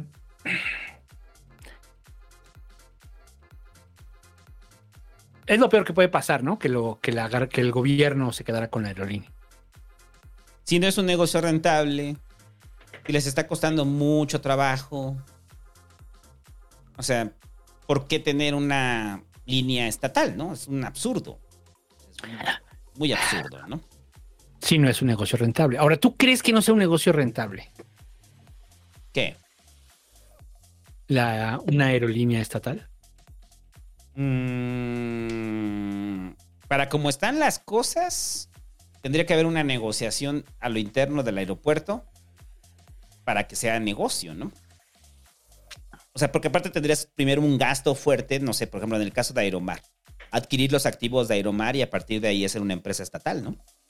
Y bajo el discurso de la 4T no serían vuelos competitivos, serían vuelos bajos, muy bajos. Pero ya lo eran. ¿Cómo? Ya lo eran, o sea. Ya eran vuelos de bajo costo, ¿no? Ajá, por eso, pero para hacer línea del bienestar tendrías que ofrecer todos tus vuelos a más bajo costo, ¿no? Para salir con el discurso de que son vuelos para la gente. Mira, aquí está el ganador. Aerolmeca. Aerolmeca. Aerolmeca. Aerojercito también podría ser. Aerolmeca está bien. Pues sí. Oye, a ver rápido, porque es, es un chat normal y se va a ir. Yo no sé si esto sea cierto. Es, es un paréntesis. Ganesha García dice, no puedo mandar super chat porque trabajo en la casa de Toño. No den propina, se la queda la gerencia. Dice que es, es parte del reglamento de la casa de Toño. Entonces busca a los de terror tres restaurantes y cuéntales tu historia. Eso sería muy bueno. Ah, digo, para que investiguen más y ya nos enteremos todos del chisme si realmente no dan propi- la propina, se la queda la gerencia. Bueno, ahora sí. Entonces, Aerolmeca. Aerolmeca, esa es una. Y ya el presidente ya había barajeado la posibilidad de que eso pasara, ¿no? O sea, de que hicieran una línea de aerolínea del bienestar, ¿no? Eh, no va a ser una aerolínea chafa, pero sí va a ser una aerolínea militar. Entonces, si usted todavía pensaba en que podía meter su mota en el aeropuerto, pues ahí con los marinos yo lo veo complicado. Lo vaya a No viaje en Aerolmeca. no, vaya, no bajen a Olmeca porque va a valer. Eh, si usted, o sea, tiene que llegar y cuando llegue deje sus maletas, tiene que decir, sí, señor, sí, señor. Y las va metiendo, ¿no? O sea, mientras- en los compartimentos, ¿no? Sí. Entonces, cuando le están diciendo, apáguese su celular, pues obviamente no va a haber este, azafatas. Van a llegar un marino, una bayoneta, y le va a decir, apague su celular, hijo de la chingada. Y él dice, ya, ya lo pago, güey, ya, ya, ya lo pago, ya, ya, ya, estuvo, ya. Oiga, ¿no hay cinturones? Este es su cinturón y te dan así una botella de mezcal, ¿no? Este es su cinturón. Entonces va a ser interesante eso. Pero no, yo no creo que pase, ¿eh? No creo. O sea, son ideas del peje nada más. Son ideas del PG. Ajá. Y la otra, que es como la, la que creo que sí va a pasar, es permitir que vuelos extranjeros de aerolíneas internacionales muy grandes puedan hacer escalas ya en México de forma... eh, o sea, recuerden, los vuelos ahorita llegan en escalas, ¿no? Pero no Ajá. operan como líneas comerciales. Entonces, no sé, ven un vuelo de alguna aerolínea gringa y este viene desde Buenos Aires, ¿no? Y es un vuelo de Buenos Aires, Miami. Entonces ese vuelo pues pasa por la Ciudad de México y puede hacer una escala ese mismo vuelo a Monterrey.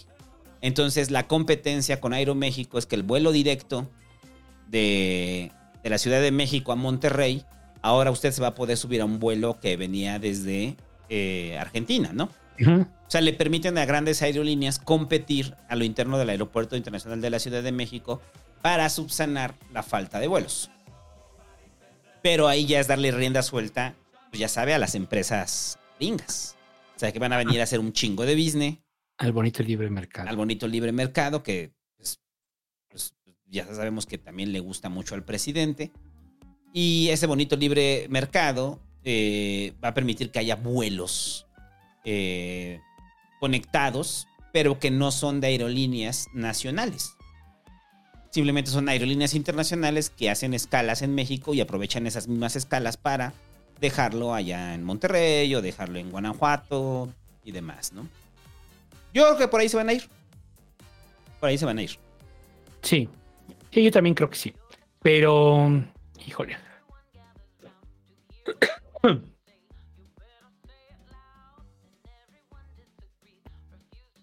De todos modos, siguen fracasando las, las empresas chiquitas, ¿no? O sea, sigue- siguen cayendo, pues. Porque era una empresa chiquita. ¿O de Sí. qué tamaño era? Aeromar no. O sea, eh, eh, todo el problema es que debe 560 millones al aeropuerto de la Internacional de la Ciudad de México y solamente tenía dos aviones, güey. Ajá. O sea, solamente tenía dos aviones. Entonces le, le negaron pista y le negaron combustible, ¿no? Pues como le negaron combustible, pues ya no puede operar. Eso no, eh, eh, y los vuelos pequeños que tenían, pues obviamente no volaban a la Ciudad de México, eran de aeropuertos locales. Que esa es la flotilla que realmente importa para Aeromar. Ok. A diferencia de Interjet, que Interjet sí tenía vuelos inclusive a Estados Unidos. A La Habana también volaba Interjet. O sea, era más grande. Ah, que por cierto, Interjet, que también es de los Miguel, de los Alemán, de los herederos de Miguel Alemán. Es el El amiguito de Miguel Alemán tercero, ¿no? Ajá, el amigo de Luis Miguel que también anda prófugo, que se fue a la chingada Interjet y pues él se fue de fugas, ¿no? Y pues está acusado de fraude. Chale. Y pues ya, yo no sé, o sea, a ver, ya más para terminar este tema. ¿Tú todavía crees en, en esta idea de las empresas estatales mexicanas? O sea, eh, sobre todo en aerolíneas, o sea, que, que- que tenemos que recuperar las grandes eh, empresas de aviación mexicanas, como en su momento fue mexicana. Mm, no sé. La verdad, no sé. O sea, por un lado pienso que puede ser que funcione, ¿no? O sea, pero la experiencia tampoco habla muy bien. La verdad es que tampoco habla muy bien. De cuando se han, se han nacionalizado empresas, ¿no? Pero tam- también, pues las otras también han quebrado, o sea. O sea, pues qué. Las otras también han quebrado, o sea, quiebran las del Estado, pero también quiebran las privadas, Ajá. ¿no? O sea, ¿cuántas empresas privadas no han quebrado en estos años? Un chingo, grandes, ¿no? O sea, pues sí. Entonces, no estoy muy seguro si sería mala idea, ¿no? Ajá. Pero bueno, este. Espérate, nada más, nada más para dar un dato. Eh. Recuerden que hace meses habíamos dicho que se había filtrado en el Guacamaya Leaks que sí tenían la intención de hacer este, las aerolíneas del ejército, ¿no? Y Chencho ya dijo eh, que sí, o sea, que tienen la posibilidad de operar dos líneas. No se ha creado, pero tienen la, la posibilidad de operar dos líneas el ejército. A huevo, se viene ahora sí. Eh, Dice que sí tienen, o sea, es así como de, ¿pueden? Sí, sí podemos, ¿no? Pero, güey, son las, las serían las aerolíneas más seguras, ¿no? ¿Que las del ejército? Sí. Sí, pues ya pues digo, ahí no va a poder meter su mota. Ahí no va a haber desmadres, ¿no? Ahí todo va a estar bien ordenadito. Sí. Y bueno, y para los amigos que les encanta eh, eh, el neoliberalismo, muchachos. eh, esto que les digo de los aeropuertos se llama cabotaje. O sea, de que puedan aterrizar las líneas internacionales en México. Y esto se va a presentar una reforma de cabotaje. Y para que pueda operar el cabotaje, o sea, de que varias líneas internacionales aterricen en el país y creen nuevas líneas, eh, tenemos que regresar a la categoría 1, güey. ¿Y eso? Recuerda que perdimos la categoría, eh, el aeropuerto, que no podemos hacer nuevas líneas, nuevas este, rutas, perdón. ¿Y eso cómo va a pasar? En el momento que entre capital extranjero, eh, pues se van a poner las pilas porque, pues, ya, ves- ya sabes, Un- United no va a poder aterrizar acá. Entonces, United le interesa aterrizar acá. Y también supongo que estas líneas cabildean la categoría, ¿no? Ajá. Sí, o sea, van a cabildearlo. Entonces, híjole, no sé, es que yo en este tema sí se me sale lo neoliberal. Entonces.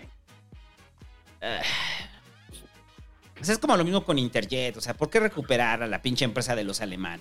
Y en este caso de Aeromar, ¿por qué recuperarlos? ¿No? O sea, y si Sí. fracasaron las, las- las- las líneas este, nacionales, pues el cabotaje yo sí lo veo como una opción, ¿no? La neta. Sí. ¿Qué nos queda? Pues no nos queda de otra, güey. Porque prefiero el cabotaje a las aerolíneas soldado, ¿no? La neta. Pero pues sí necesitamos, o sea, ¿cómo, cómo va a recuperar el aeropuerto su categoría, güey? Es, es lo que yo no sé. Es una, el Alan Millán me lo había explicado, que era como una serie de reglamentos, de, de condiciones, ¿no? Ajá. Eh, que son como cosas que van haciendo valoraciones y sobre eso determinan eh, que si puede estar en esa categoría o no el aeropuerto. O sea, que simplemente es como un examen de evaluación. Ya. Y sobre eso determina. Y, y ya. Bueno, algo más de Aeromar. No. Eh, Lo de García. Luna, ¿no? García Luna. A ver, dale tantito. Es que se me cayó esto y tengo que buscarlo. Pues ya acabó el juicio contra García Luna. Este, entiendo que todavía los, el jurado está deliberando si es este, eh, si es culpable o es inocente. Eh, y entiendo que todavía no, han- no, no han dado resolución. Creo que comenzaron. mm, ¿Cuándo comenzaron? ¿Cuándo comenzó la deliberación? Ah, pues creo que hoy. Hoy comenzó la deliberación. Entonces, entre más se tarde, pues más probabilidades tiene García Luna de, salir absuelto, ¿no? O no culpable, o más bien no pueden llegar a un veredicto. Y se tiene que reiniciar, ¿no? Creo. Habría que ver.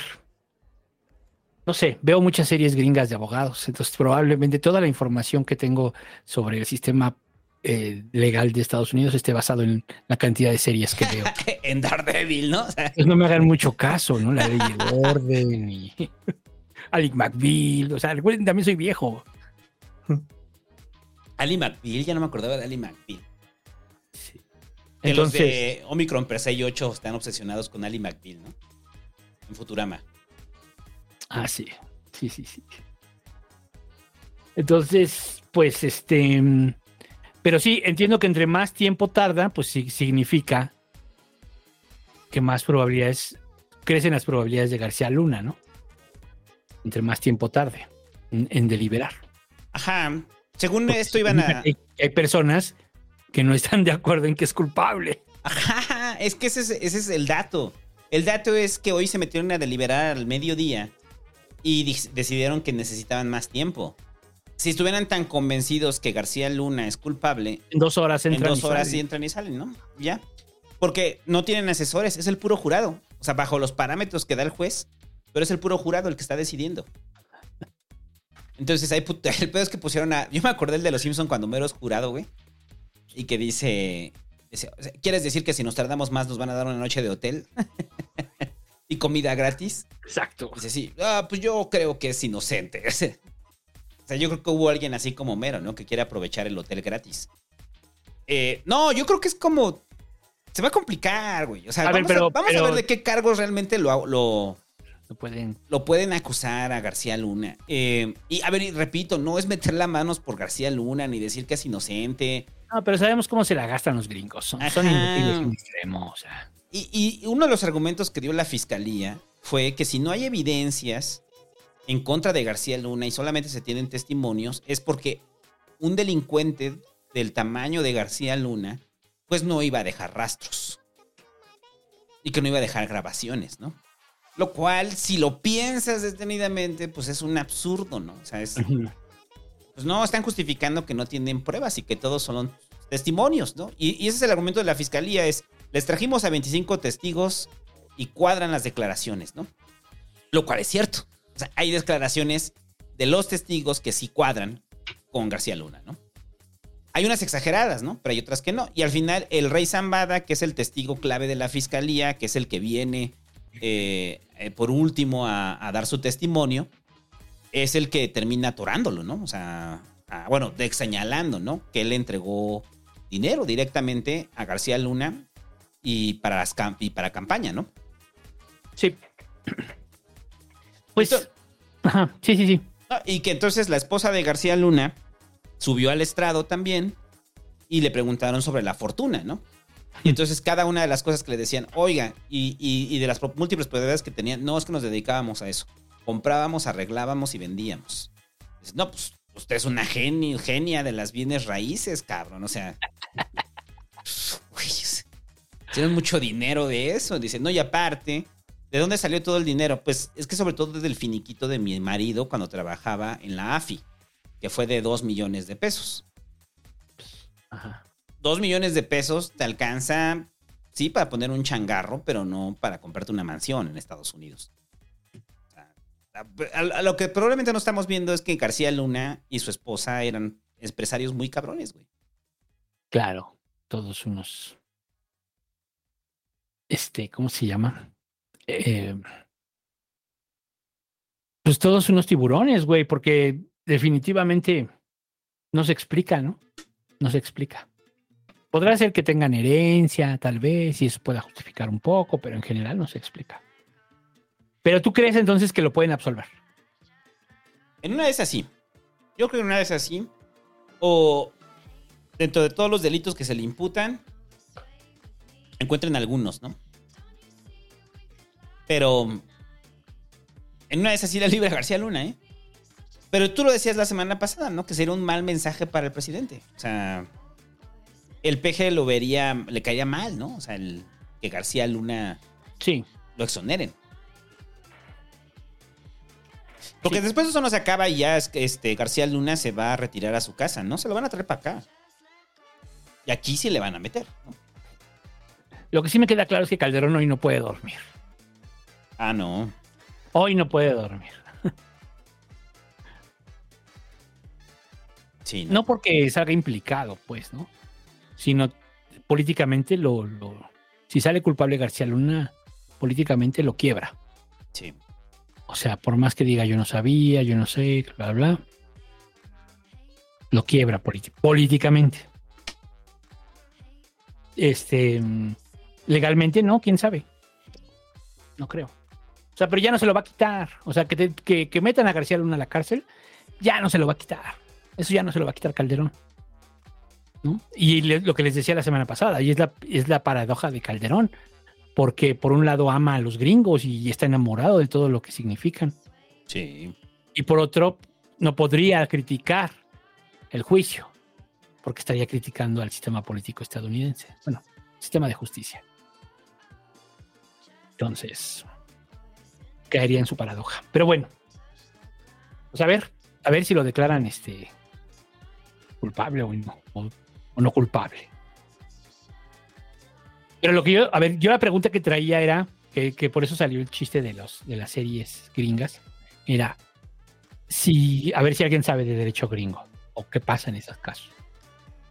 Si alguno lo encuentra no culpable, se tiene que volver a rehacer el juicio. Mm, sí, se tiene que rehacer. No sé, por eso dije, yo, yo dije, pues es que eso pasa en las series, pero no lo sé en la realidad. No sé, es que también estamos bajo el sistema de justicia gringo, ¿no? Para mí tan solo el hecho del jurado, o sea, es... Es muy raro. Muy raro, ¿no? Pero por eso pidieron también que, o sea, lo que pidieron fue, dijeron que no tenían tiempo y que querían revisar algunas cosas, ¿no? Ajá. O sea, y que iban a llegar otros testimonios escritos. Ajá, exacto. Sí. Y Ajá. La pregunta es, ¿pueden hacer juicio nulo si no hay acuerdo en el jurado? Sí, esa es la pregunta. Tienen como ciertos días, ¿no? O sea, tienen como un límite el jurado para deliberar. Uh -huh. Ayer Hecha que nos explique, que él más conoce ese proceso. Bueno, ¿qué más? Y ya, ahora regresando al eslogan de que ha dotado a la sociedad mexicana durante años. Sin maíz, no hay país. No hay país. Este lo usamos hasta en un sketch de nerdos, el sin, sin maíz no hay país. Eh, el presidente, eh, bueno, el gobierno federal publicó un decreto que contradice otro decreto. Porque recuerde que habían soltado primero un decreto, ¿no? Este primer decreto era el que prohibía toda la exportación de maíz transgénico, importación, perdón, a uh -huh. maíz transgénico a México, ¿no? Entonces, ciertos grupos de activistas, muy, muy chairos, eh, porque un día nos vamos a meter a hablar de los transgénicos, este, muy, muy chairos que ven que el transgénico tal cual es, produce mutaciones y demás, que yo creo que ya es algo que ya se ha discutido mucho en la ciencia sobre los riesgos del transgénico, eh, en ciertos productos, pero que también las necesidades comerciales y las necesidades del mercado eh, llevan a utilizar mucho producto transgénico para cierto tipo de cosas, como el caso del trigo. El caso del trigo no para consumo humano, el trigo se utiliza para otro tipo de cosas. Y ahí no tienes bronca de usar maíz, de usar trigo transgénico, ¿no? No pasa nada. No es consumo, ¿no? Eh, pero en el caso de, del maíz, eh, el presidente, pues, había vetado el maíz transgénico en el país, la importación, ¿no? Pero pues no contaba con que en el TEMEC eh, estaba claro que nosotros teníamos importaciones de maíz transgénico, sobre todo maíz amarillo, por 15... ¿Qué, qué son 15 mil toneladas? Pues así. 15 millones de toneladas. Eh, sí, 15 millones. No me acuerdo, perdón. Ahí no la quiero cargar con el dato. Bueno, ten- tenemos un compromiso de importar maíz transgénico a Estados Unidos, sobre todo maíz amarillo. Que el maíz amarillo es el que se utiliza para alimentar a los animales de engorda. O sea, es el que comen los cerditos. Entre 600 mil y un millón de toneladas. Un millón de toneladas es lo que tenemos compromiso. Entre, entre 600 mil y un millón de toneladas. Mm. Que viene de Estados Unidos y Sudáfrica. Ok. Eh, ese es nuestro compromiso que tenemos de, importar maíz amarillo. Porque muchos dicen, ah, pues es que el maíz blanco. Pero el maíz blanco, en general, es el que y, eh, producimos nosotros y también importamos. Y ese sí es para consumo de la gente, para la tortilla. La tortilla que se comió hoy en la mañana o en la tarde no está hecha de maíz amarillo, está hecha de maíz blanco. Entonces todo esto afecta en la industria. Pero pareciera que sí hay como una carga ideológica. Entonces lo que hizo el gobierno de México, que a mí me parece muy brillante lo que hicieron, güey. Eh, Se salieron del problema. se salieron del problema para no confrontarse con los gringos. Y primero Estados Unidos les dijo que les muestren los estudios científicos donde eh, eh, corroboren que el maíz transgénico no tiene que ser utilizado para el consumo de animales de ganado, ¿no? Sí. Y el gobierno mexicano, pues mejor hace el cambio del decreto y dice, no, sí, sí, sí, o sea, en el cambio del decreto ya dice que sí aceptamos para este maíz transgénico, pero no para consumo humano, güey. O sea, entonces le das gusto a, ciertos grupos de ambientalistas y también le das eh, gusto a los gringos, ¿no? O sea, porque si es un compromiso, o sea, es un compromiso que teníamos firmado del TEMEC. Sí. O sea, yo sé que muchos quisieran ahorita que se cancelaran todo, pero pues no, es diplomacia de alto nivel y en esa diplomacia hay acuerdos. Y esos acuerdos se tienen que cumplir y si no van a venir a hacernos manita de puerco, este, porque ya los gringos estaban así de, güey, o sea, nos tienes que comprar el maíz, cabrón, ¿eh? O sea, ya habías Mm. quedado.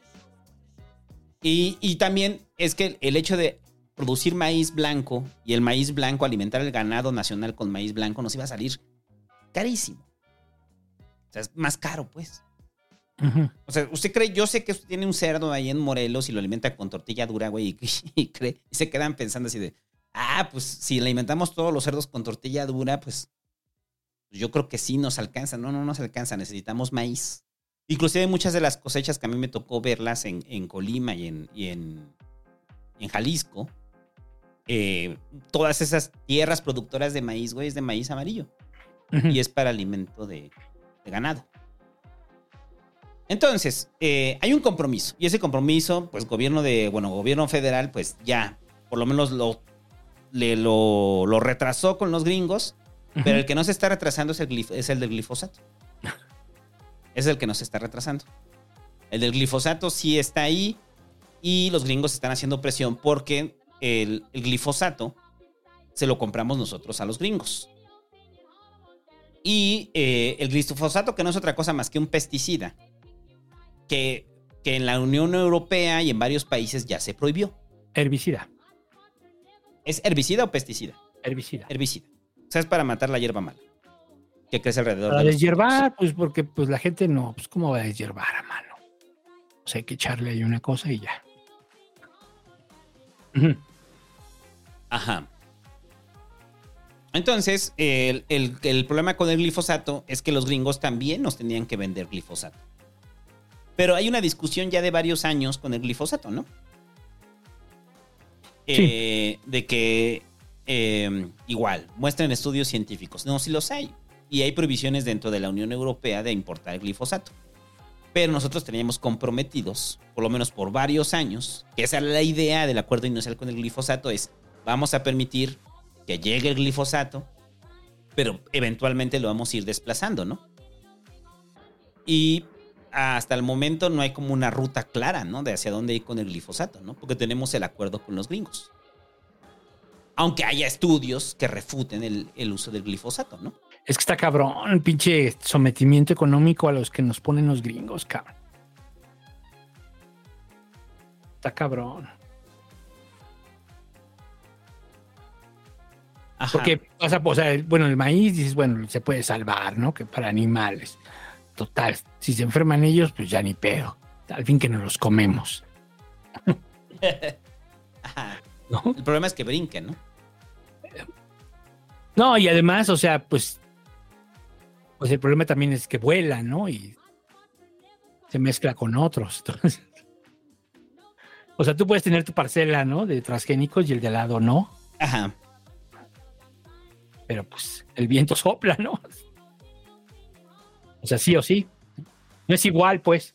Pero también habría que ver si los transgénicos realmente hacen, son malos para el... Ese es otro debate, ¿no? Otro debate. Pero bueno, el glifosato sí. Ese sí ya está prohibido en varios lados, güey. Sí, ya está prohibido en varios lados, entonces. Ahí viene el imperio a hacernos manita de puerco, ¿no? Pero Sí, repito, ese pues es. pedo. No, y también el cabildeo de las empresas. O sea, porque es el cabildeo de las empresas productoras de maíz que llegan con el gobierno gringo y le dicen, oye, si no me sacas esa producción va a haber problemas. Entonces, mejor dile a los mexicanos que cambien su decreto. Y al final el decreto del maíz, pues sí cambia. Pues si usted está muy preocupado porque el maíz... A ver, es que también yo creo que aquí sí hay una carga ideológica con el asunto del maíz. O sea, tal cual la frase de sin maíz no hay país. O sea, sí es una idea romántica el, el no importar maíz transgénico. Eh, Sí lo es. No todos los transgénicos son malos. O sea, yo creo Pues que es lo que te digo, o sea, sí es otro debate, ¿no? O sea, realmente no, no han podido comprobar. Pero en el glifosato sí. O sea, pero, Glifosato es una cosa aparte. O sea, ya la OMS dijo que era potencialmente cancerígeno. Ah. Ya lo dijo. ¿no? Entonces ya, ya. Está al nivel del tocino, Ajá. que lo seguimos consumiendo. Y del queso de puerco. El queso de puerco. Pero bueno, este. Entonces, Entonces. Dice el Juancho, les hacemos boicot, ¿cuál es el pedo? Pero ¿cómo vas a hacer el boicot? A menos de que seas productor, güey. Y, y- y- y tienes que alimentar a tus, a tus animales para venderlos. Sí. Y si no tienes maíz amarillo, ¿con qué los vas a alimentar? Maíz blanco te va a salir más caro, el precio de la carne va a salir más caro. Y eso termina pegando en la economía familiar. Mira, este comentario de Alan Luna. En la chamba analizó glifosato. El año pasado entró en norma nacional. Las empresas deben demostrar que sus productos o que sus terrenos no tienen glifosato. Es cancerígeno. Sí, o sea, lo que dice la OMS es potencialmente cancerígeno. Insisto, como el tocino o el queso de puerco.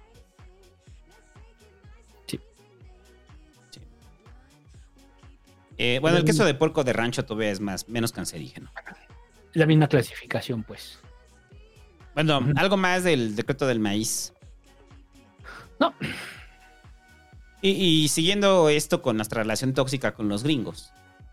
En la semana, Marta Bárcenas, la ex, eh, embajadora de México en Estados Unidos, eh, pues salió a dar una entrevista eh, con León Krause, donde le responde a Marcelo, ¿no?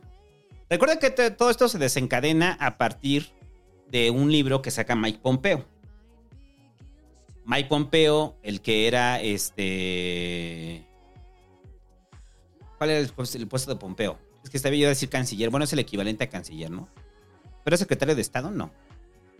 Eh, En el gobierno de Trump, ¿no? Sí, fue secretario de Estado. Sí, fue secretario de Estado. Ajá, ok. Mike Pompeo eh, sacó un libro y en ese libro, pues muy al estilo de los gringos, o sea, de que se llama Nunca cedas ni una pulgada, ¿no? Así se llama su libro, ¿no? O sea, muy como del estilo de Trump de... Ah, no, fue director general de la CIA. No, pero cuando estaban las negociaciones, no fue en la CIA, ¿no? Mm. No, sí fue secretario de Estado. Sí. Sí, con Trump fue secretario de Estado Pompeo. Eh, Pompeo sacó un libro muy del estilo de Trump. De. De, pues ya sabes, que es un chingón y que él todas las negociaciones las ganaba y demás. Y ahí dijo que él prácticamente negoció en lo obscurito con Marcelo lo del tercer país seguro. Recuerden que en su momento lo hablamos aquí en el Pasquín. Cuando México se quería hacer un tercer país seguro, lo cual quería eh, que decir que México tendría la obligación de recibir a los migrantes que no entraran a Estados Unidos, ¿no? Y administrarlos. Y administrarlos. Y que eso fue parte de las negociaciones que hubo, ¿no? Entonces, en esas negociaciones, eh, que Marta Bárcena, como embajadora, pues no estuvo en esas negociaciones. Bueno, estuvo en unas, ¿no? Pero que al final Marcelo toma la decisión sin ella. Y que Marcelo es el que sí termina cediendo. O sea, a lo que voy es que reafirma los dichos de Mike Pompeo de que Marcelo sí operó en lo oscuro. eh, en lo del tercer país seguro, ¿no? Que hubo una serie de negociaciones donde se dieron algunas cosas, pero ¿Te acuerdas que en un pasquín dijimos eso? O sea, de que sí fuimos tercer país seguro sin necesidad de ser tercer país seguro. En los hechos se, ve, se demostraba. Ajá. Pero pues esto fue una negociación, ¿no? Pero sí, era obvio. ¿No? Era obvio, pues. Entonces lo que dice eh, Marcelo y que le responde a Marta Bárcenas es que, eh, o sea, prácticamente le dice que está ardida, ¿no? Ujú. O sea, le llamó rencor obsesivo. Marta Bárcena estuvo en una entrevista y dijo que Marcelo, durante todo el periodo que ella estuvo de, de embajadora, Marcelo hizo todo lo posible por madrearla, ¿no? Ajá. O sea, que era una relación muy mala la que tenía con Marcelo ella, ¿no? De- durante el tiempo que fue embajadora, ¿no? Sí. Y eh, pues el presidente se sube a... O sea, se- el presidente del PG se sube, ¿no? Y pues ya la señaló del lado de los conservadores a Marta Bárcena, ¿no? Pues ya, se fue sobre ella, se fue so- contra su ex embajadora, ¿no? Eh, yo creo que esto es como un problema a nivel diplomático, pero de una oficina diplomática, ¿no?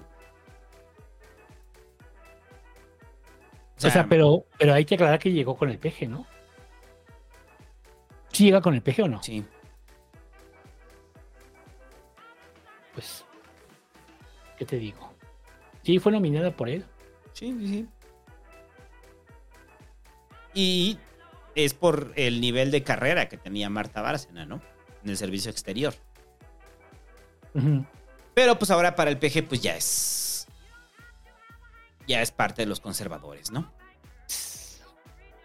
Por decir algo que ya sabíamos y que Mike Pompeo pues ya lo pues, corrió el chisme, ¿no? O sea, corrió el chisme de que sí, o sea, de que lo- eh, Marcelo pactó con él en lo oscuro y que ni siquiera le avisó al presidente, ¿no? Ajá. Y que todo esto era producto de la negociación de los aranceles, güey, ¿te acuerdas? O Cuando, sea, cuando Trump nos hasta quería meter que aranceles. no le iba a avisar. Claro, eso se avisa. No, pero claro que sabía. Por eso es la reacción del peje.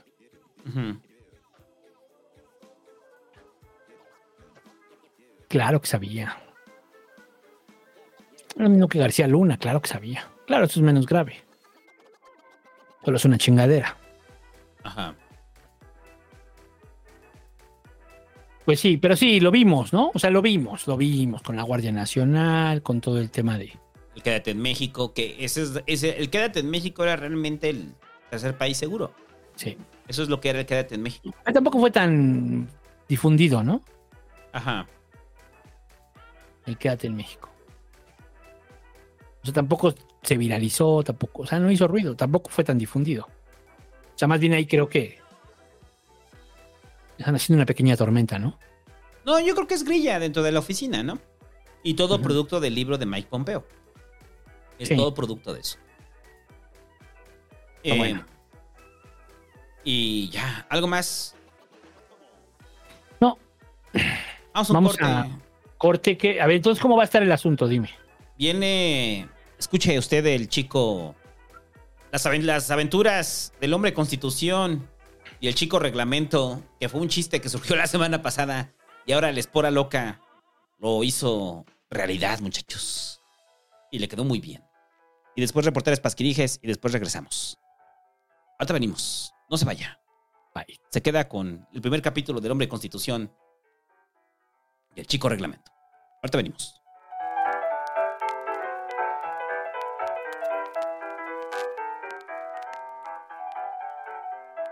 Una producción de... ¡Las pura loca! México. Cámara de Diputados. 11 de la mañana. Hora de la siesta.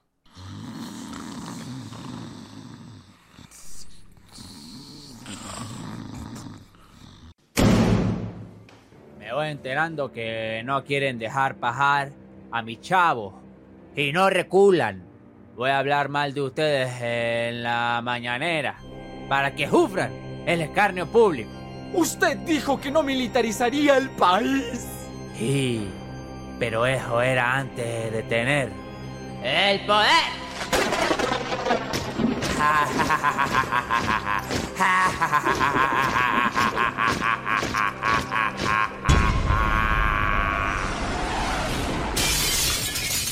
Alto ahí, Andrés Manuel.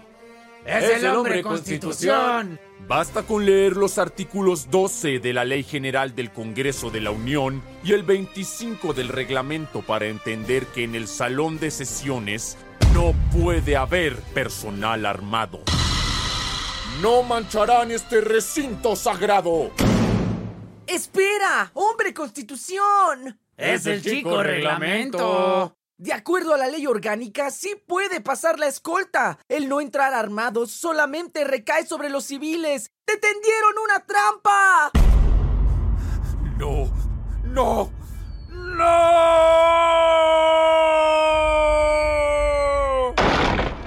Así es. Podrá ser el hombre constitución, pero la ley soy yo. Guardia Nacional. A sus órdenes, emperador. Llévenselo. Yo soy el único superhéroe que México necesita. Ahora sí nos tocó ver algo. Qué bueno que nos sacaron del metro. Sí, al chile llevo todo el día haciéndome pendejo. Híjole, hasta se envolvió en la bandera, qué patriota. A ver, agárralo del brazo ahí. Eso. Pero no nos tocó nada de acción, todo lo hizo el presi. No te preocupes, ahorita le damos una calentadita a este cabrón. Y yo siempre quise saber cómo se ve el hombre constitución. Quítale la máscara, también nos toca algo de gloria. La Guardia Nacional gana otra vez, carnal. ¡Un momento! Según el artículo 12 de la Ley Orgánica del Congreso de la Unión, los recintos del Congreso y sus cámaras son inviolables. Toda fuerza pública está impedida de tener acceso a los mismos. ¡No te pueden llevar, hombre constitución! Eso era todo lo que necesitaba escuchar, chico reglamento. Se puso mamado de golpe. ¡Andrés Manuel! ¡Sigues tú! Espera, no lo hagas. Puedo darte una alcaldía. Eh, no, una gobernatura. Y vas a recibir donaciones del pueblo todas las semanas. Eh, Dame la mano y pagaré tu precio. Alguien como tú jamás lo entendería, Andrés Manuel. Estoy obligado a guardar la ley y la constitución. Protesté guardar y hacer guardar la constitución y las leyes que de la constitución demanden. Y pienso hacerlo al pie de la letra. Esta es mi edición de la constitución forrada en cuero y con puntas de metal. Puedo citarla al derecho y al revés, y ahora tú la vas a conocer de cerca.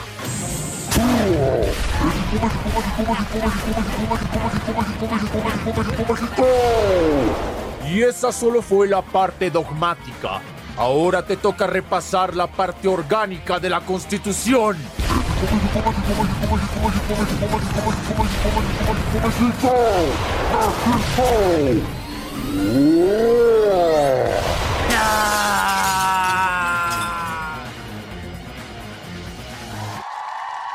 Mi trabajo aquí está hecho. Ciudadanos, protejan la Constitución hoy y siempre.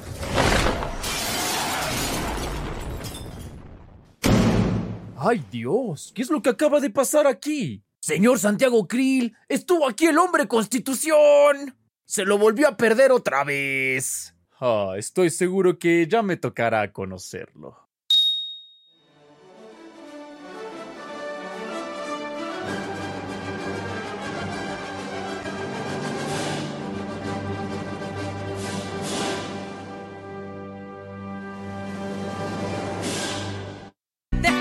Con el novio,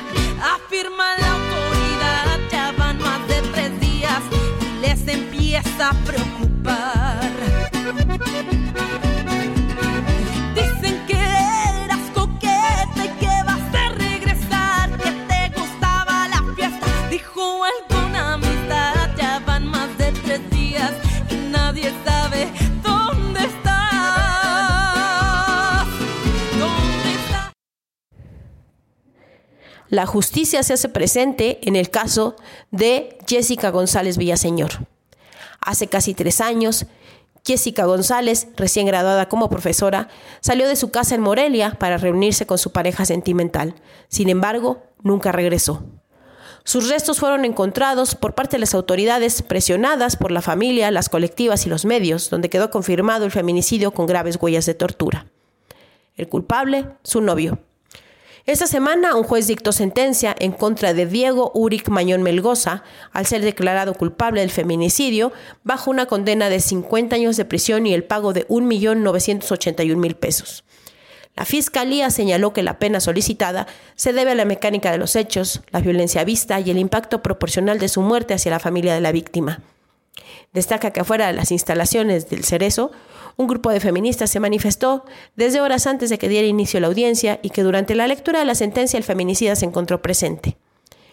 En declaraciones para medios, la madre de Jessica señaló que había quedado más que explicada y demostrada la crueldad con que se llevó a cabo el feminicidio y recordó que se presentaron más de 100 pruebas en contra de Diego Uric. Justicia para Jessica. Y en otras noticias, después de que narramos aquí el caso de María Ángela y la terrible actuación de la Fiscalía de Justicia de la Ciudad de México, en la cual en días no pudo presentar videos de la desaparición en el paradero de Indios Verdes, pero sí de un supuesto trayecto completísimo de que María Ángela llegó a Bellas Artes y hasta que pernoctó con otras mujeres en el Estado de México.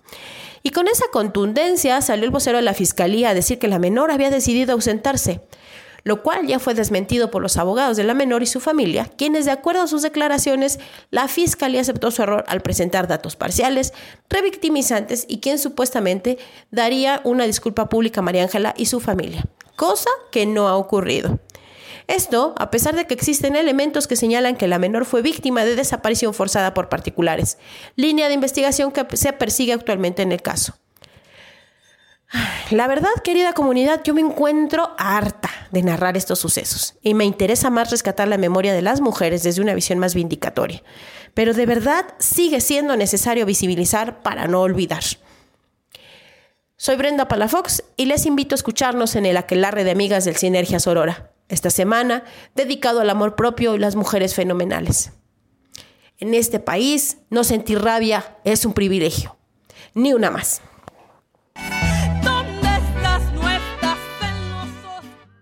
Pasado 3 de febrero, en la comunidad de Palestina, Ohio, Estados Unidos, un tren de 150 vagones, que hasta ese momento se desconocía su carga, descarriló 50 de ellos. La cobertura mediática al momento del accidente fue casi nula. Las conferencias de prensa fueron limitadas hasta el 8 de febrero, cinco días después del accidente. Incluso algunos reporteros fueron arrestados por tratar de acceder a enfrentar al gobernador para cubrir los hechos. Antes de entrar en detalle sería bueno explicar algunos elementos que tuvieron papel en el acontecimiento. Con un historial de accidentes similares en el pasado, la administración de Obama propuso una serie de legislaciones que regularían el transporte de químicos peligrosos por tren, incluyendo los que se derramaron en este último accidente. Pero gracias al lobbying político, del cual Norfolk, la empresa tras el accidente, jugó un gran papel, la ambición de las empresas ferrocarrileras y las grandes cantidades de dinero que llenaron las bolsas de los políticos, estas legislaciones terminaron en la basura. Las propuestas intentaban cambiar la forma en la que los químicos eran clasificados para poder operar, haciendo que las medidas de seguridad durante la carga y transporte fueran más estrictas. Pero esto significaría un aumento de la inversión que se tendría que hacer tanto en infraestructura como en mano de obra. Y todos sabemos que los trabajos bien remunerados, con estructura básica de seguridad, son el enemigo natural de los capitalistas. Al no tener obligación de etiquetar dichas sustancias como tóxicas, debido a la poca regulación, estas pueden ser transportadas como si fueran elotes, pero lo peor que puede pasar si un tren lleno de lotes se descarrila es que alguien se lo robe. Aunque en este caso, lo que se derramó, causando una explosión inmediata, a pesar de la negación, fue un químico llamado cloruro de vinilo, el cual es altamente cancerígeno y inflamable. La evacuación de las personas que vivían cerca del percance y la limpieza del área afectada fueron llevadas a cabo gracias a una donación de 25 mil dólares por parte de la empresa Norfolk Southern hacia la Cruz Roja, aunque quizás Norfolk se vaya a la quiebra después de esa donación porque solo tiene un valor de 55 mil millones de dólares. Después del accidente, los medios de comunicación han estado llenos de noticias sobre aliens, sobre China, Rusia y su supuesta derrota, sobre el crimen en las comunidades de color y cualquier otra cosa que no afecte la imagen de los empresarios y los políticos responsables de esta desgracia. A pesar de que la gente afectada han estado reportando las secuelas del suceso, incluyendo síntomas como mareos, dolor de cabeza, quemaduras y náuseas, eso sin contar que los animales alrededor de la zona han estado enfermando y muriendo. Esta catástrofe, que ha sido apodada como un mini Chernobyl, pudo haber sido evitada, o eso dicen los trabajadores mal pagados de la empresa, pero ¿quiénes son ellos para creerles, verdad? Quizás por ahora esto se borrará de los ojos del resto del mundo, pero en unos años, cuando las personas de Palestina, Ohio, que ya están de por sí afectadas por la contaminación del fracking, y los millones de personas que reciben agua del río Ohio, donde el cloruro de vinilo ya encontró su cauce, empiecen a tener cáncer o a dar a luz a bebés con problemas de salud, quizás los 5 dólares que recibieron de Norfolk Southern les ayuden. En la investigación, Concordia en Discordia y yo, Leonardo Procel, para el Pasquín. Gracias. Hoy, en el Pasquín Cyberpunk, hablemos de algo curioso, el supuesto globo de espionaje chino y la odisea que fue derribarlo. ¿Quieren saber cómo ocurrió? Pues acompáñenme a descubrirlo. Durante las últimas semanas se ha incrementado la tensión entre China y Estados Unidos, debido a que un globo chino no tripulado se encontraba sobrevolando una base militar estadounidense con presuntas intenciones de espionaje. Todo esto días antes de que el secretario de Estado fuera a visitar a China para relajar la tensión entre ambos países. ¿Y qué tiene que ver esto con el hacking y el cyberpunk? Pues déjame contarte que, para empezar, este globo era dirigido nada más y nada menos que por inteligencia artificial, además de espionaje con cámaras ultranítidas, y el FBI especula que este tipo de globos tienen un conjunto de dispositivos electrónicos para interceptar comunicaciones, realizar ataques para inhabilitar sistemas de misiles nucleares y utilizan armas de pulsos electromagnéticos que pueden dañar equipos electrónicos de manera remota. Esto parece una novela al más puro estilo del difunto Ian Fleming, que bien podría nombrarse Desde China con Amor.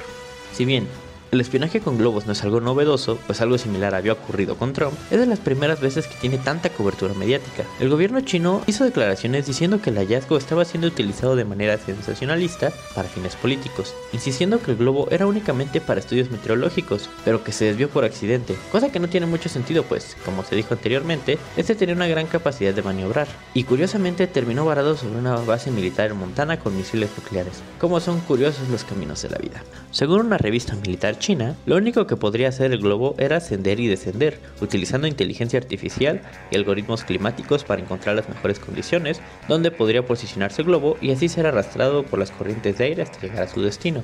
La misma revista destaca que la ventaja de usar globos es que pueden mantenerse flotando en una zona concreta por meses. Dicho lo anterior, ¿por qué no derribaron el globo inmediatamente?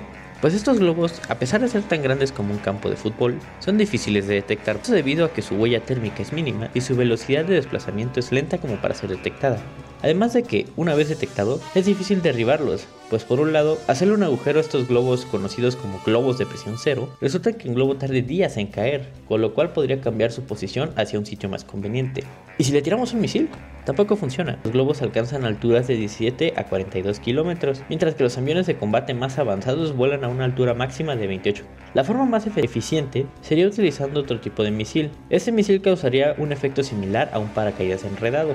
Hasta la fecha, aún se desconocen las verdaderas intenciones del globo, ya que los restos cayeron al mar y ha sido muy complicado su extracción. Pero, como dato curioso, legalmente este globo no estaba invadiendo el espacio aéreo gabacho debido a la altura en la que se encontraba, por lo cual el derribarlo fue equivalente a atacar un submarino en aguas internacionales. Sin más por el momento, se despide de ustedes Iván el 007, recordándoles que la vida sí es un anime. Hasta la próxima.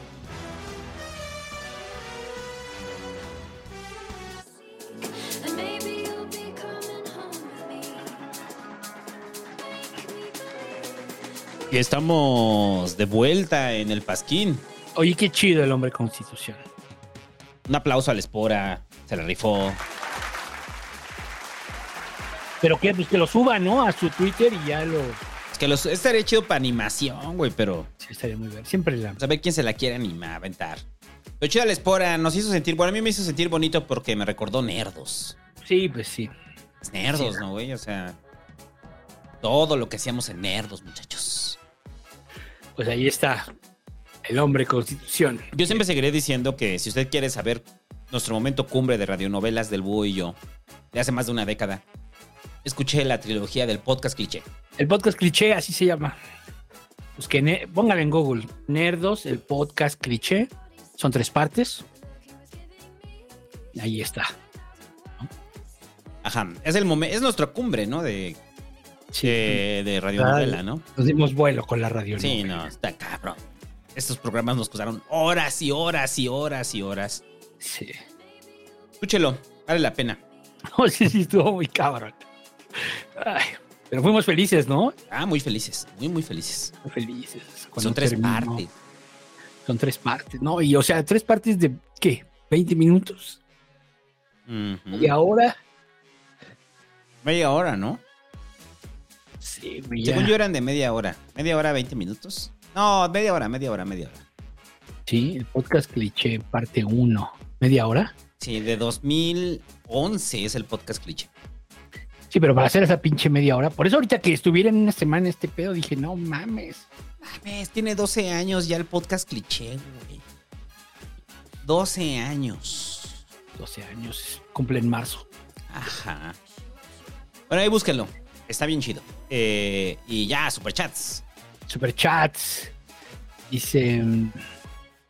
Ay, se me perdió, perdón. Ah. Fernanda Flores Juárez dice: Santo, sé que aquí no es mi gala, pero ya es febrero y no hay un episodio de mi gala. El del gym no cuenta si no está san- el santo. es- Si no está el santo, no es canon. Este, pues ahí díganle al Hobbit, yo qué. Este, mañana hay mi gala, mañana hay mi gala y van a, van a hablar sobre Perú porque, pues sí, mañana yo no voy a estar. Entonces, este, pero mañana van a hablar sobre Perú. Pero sí es canon, aunque yo no esté. Claro que es canon. Eh, ¿Qué dice? Déjale más. Zoom. Eh, oh, que la chingada. Ah, ya. Arnaldo NM dice: Gracias, denle like, escuchen a Aurora. No sé qué es Aurora. ¿Qué es Aurora? Aku Galaxy dice: Buenas, consejos para dejar de procrastinar. Pregúntate por qué estás procrastinando. ¿No quieres hacer lo que quieres hacer? Definitivamente. Ponte no. una lista de tareas al día. Eso es lo que a mí me funciona. Tengo una lista de cinco tareas al día y no cumpla todas el mismo día, ¿no? Y con que cumpla dos, ya con eso me doy por bien servido. Tuso DF29. Que el peje agradezca a mi novia Sandra por mi regalo. Gracias, Sandra, por regalarle algo. Diana Marín dice: Uf, llegué justo a tiempo. Aquí comprobando que mi tarjeta funciona. Bueno, Diana, Funciona. sí funciona tu tarjeta, ya lo recibimos. Muy bien. Recuerde más, si usted quiere saber si su tarjeta funciona, deje un superchat y nosotros nos encargamos. Estamos comprometidos a decirle que su tarjeta funciona. Porque imagínate, vas a la tienda y de repente pagas y que no agarre tu tarjeta, o sea, evites esas molestias. Luego dice, este, Alex, dice, señor Pelón, señor Santo Pelón y señor Búho, los adoro. Que el comandante Chávez trate de seducir al santo. ¡Ay, camarada santo! Ven, arríbate un poquito para que sientas el rigor de la revolución. Ay, comandante Chávez. Gabriel C. dice, gracias por su apoyo de la semana pasada. Afortunadamente ya le hicieron caso a la persona. La ausencia ya es el lunes. Gracias. ¿De qué? sí, güey. Qué bueno, qué bueno que ayudamos. Qué bueno que ayudamos. Eh, Aplausos, aplausos. para nosotros. Eh, desinteresados con nuestras ayudas. no, no- no- no sé en qué ayudamos, pero ayudamos al parecer en algo, güey. Ayudamos en algo. Ya le hicieron caso a la persona. La ausencia ya es el lunes. Gracias. Bueno, no sé, pero por cierto, ya puse en el Twitter del Pasquín. Ahorita puse lo de Terror Restaurantes. Ya los arrobé. A ver si que ellos nos digan si saben algo. Eh, Arraday Magarín deja su super chat. Muchas gracias. Sí funciona tu tarjeta.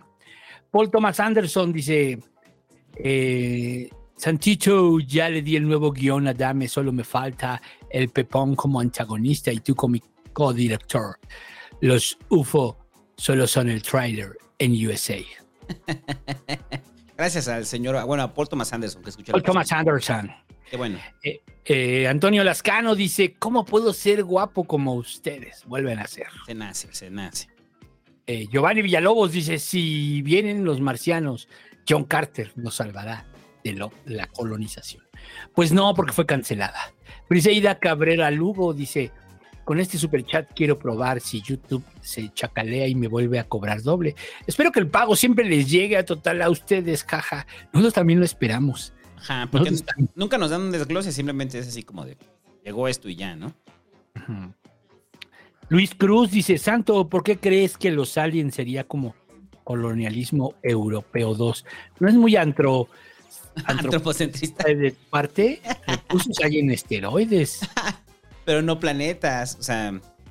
No lo digo yo, es la paradoja de Fermi, güey. Busca sobre la paradoja de Fermi. Luna Bar dice, hola, señor Santo, hola, señor Búho, adiós. Adiós. O sea, usted tiene que entender esto. Por ejemplo, si usted va a comer y hay hormigas, ¿qué haces? Si hubiera hormigas en la mesa, pues agarras un chingo de cloro y le pasas el trapo, ¿no? Es así, si usted es muy cabrón así, y como mucha gente, ¿no?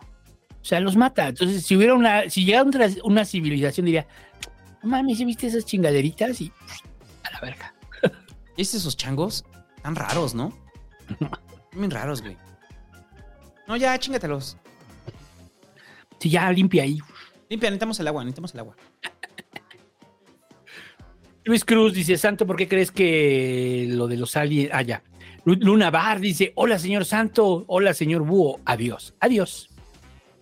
Fantasmitas Rojos dice, en Fantasmitas Rojos ya estamos volando. ¿Qué espera usted para donar y volar? Saludos, Pasquines, los escuchamos en podcast.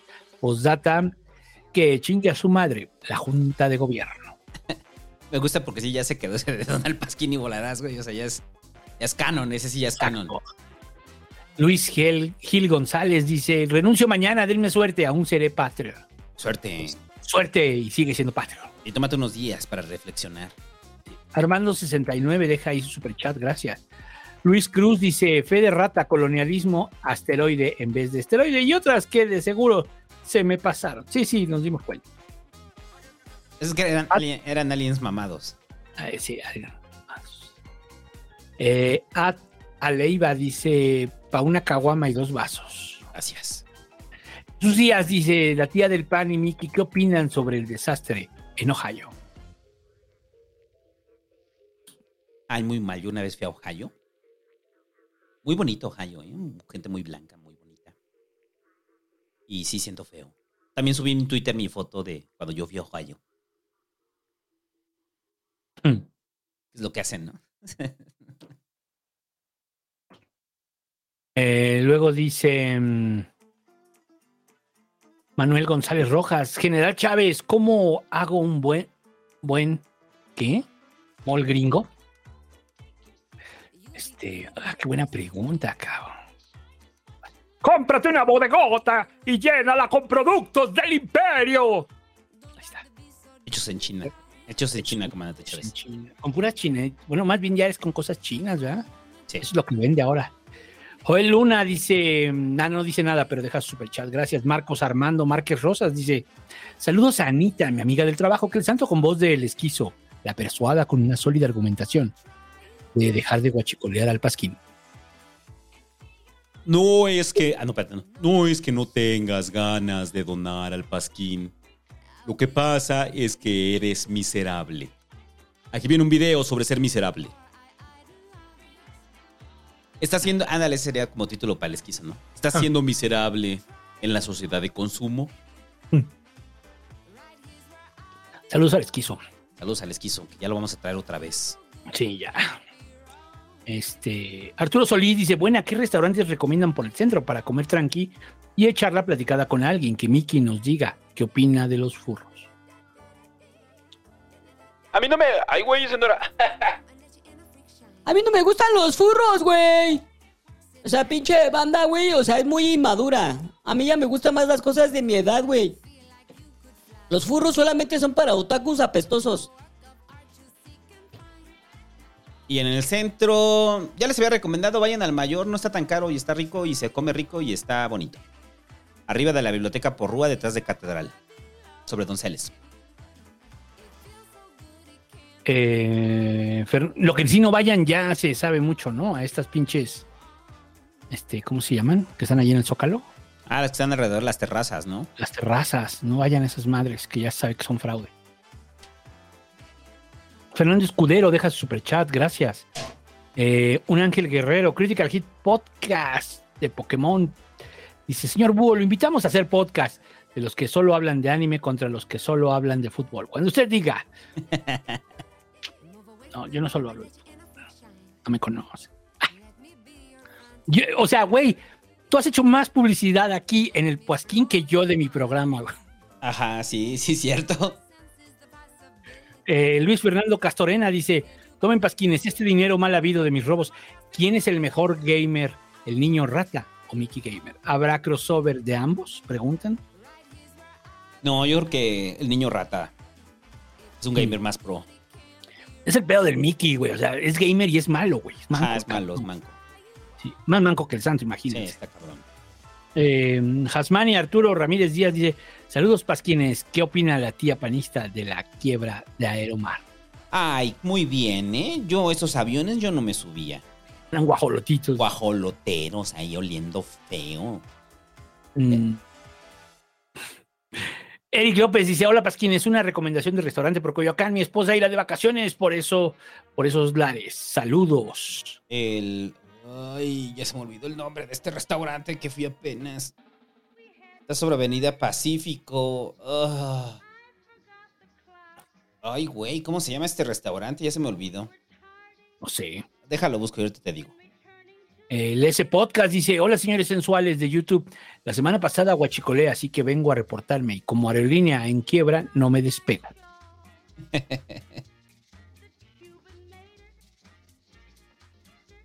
Centenario 107, Centenario 107, vientos. Coyoacán. Luego dice. mm, eh, Dora Moro dice que el psicólogo Andrés Raimundo Peña Fuentes me dé terapia porque voy a dormir con mi gata con la que tengo 12 años. Y que el búho me mande amor con su voz. Amor. Ah, qué mal pedo. Siempre es feo dormir a un gatito. Abrazos. Como cuando se, se murió el, violento. Chale. Rogosov dice, buenas noches, denle like o se les va la libido. El like. Luego, denle like, no mamen. Em, ah, Javier Mitre dice, salgo con mi propósito de donar cada pasquín 2023.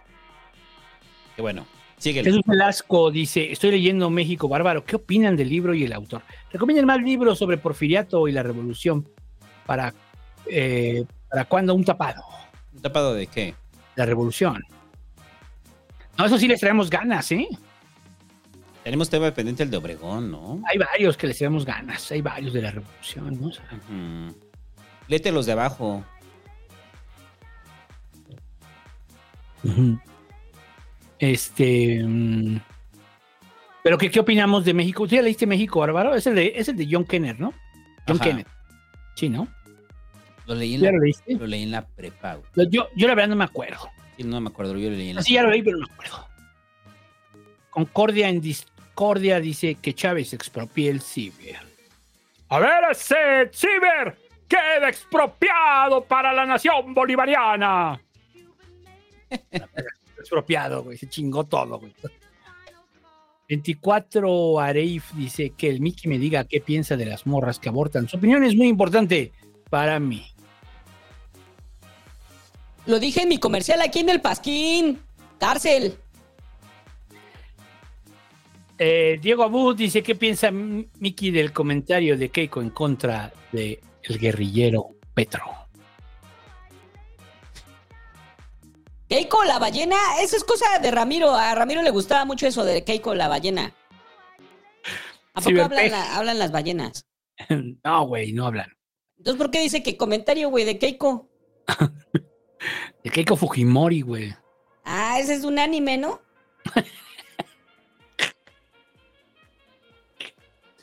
Sí, a huevo. Cyberpeje dice, no mames, ¿quién revivió el nerdo? Sí. Revivió. Mauricio Uriel FQ dice: Saludos, Pasquines, que el padrino de AA me aconseje. No, pues que te aconseje que, güey, bien algo, ¿no? Gustavo Toski dice: Máscara Sex Magin de venta en el Chopo y el domingo en Reforma. Pásele a la Zambiña. Santo, ¿llegaste a vender caguamita, caguaminas en Santa Cruz? No, no, yo nomás vendía mis, mis vitaminas. Qué cagado. Doctor Prof. Rose deja su superchat. Eh, Frajab, supremacista tlaxcalteca, dice: Los escucho mientras juego el Overwatch. Saludos. Saludos. Alex Sandoval deja su superchat también. Fernando Hermont, que Mike, que Miki, ¿no? Será, me, me dé su opinión de Ricardo Salinas Pliego. Yo lo admiro mucho porque es un hombre que se hizo a sí mismo. Es un empresario que él solito creció y se hizo a sí mismo y todos los demás le quieren quitar su dinero por envidiosos. Como Ramiro. Ramiro era así. O sea, Ramiro era un envidioso. Aunque Pero quería... se defendía, él- No, él me de- quitaba mi dinero a mí, güey. El de la beca del peje me lo quitaba. Me estoy llorando, perdón. ¿Para qué, güey? Oh, pues no sé para qué, pues para sus negocios que nunca jalaban. Sí.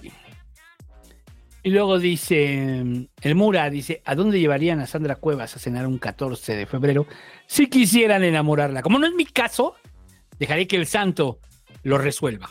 No me alcanza. no me alcanza, no hay. No hay presupuesto. Pues tendría que ser algo así como muy aspiracionista, ¿no? A Nueva York. En un restaurante de ultralujo en Nueva York. Un restaurante muy caro en, en París, ¿no? No, pues no. No alcanza, muchachos. Eh, y ya en el pasquín.com dice Alejandro Hernández Gómez. Ando atrasado, pero ahorita que hablan acerca de la llegada no pacífica de los aliens, ¿han leído el problema de los tres cuerpos de Shin Sixin Liu? No. Si no es muy recomendado junto con los demás de la serie de la que es parte. Justo toca ese tema. No, no lo he leído. Está chido, está chido para la lectura. Eh, para anotarlo ahí. Eh, Alejandro Hernández Gómez dice: Hey Pasquines, ya tenía tiempo que no escuchaba un en vivo. Malas noticias: la quiebra de Aeromar. Un duro golpe para el sector de la aviación regional. Uno que por las características geográficas del país es necesario y justificable. Pues es que es lo que decíamos. O sea, el problema con Aeromar es quién se va a hacer cargo de esas líneas eh, pequeñas y de esos trayectos pequeños. Difícilmente Aeroméxico le va a entrar.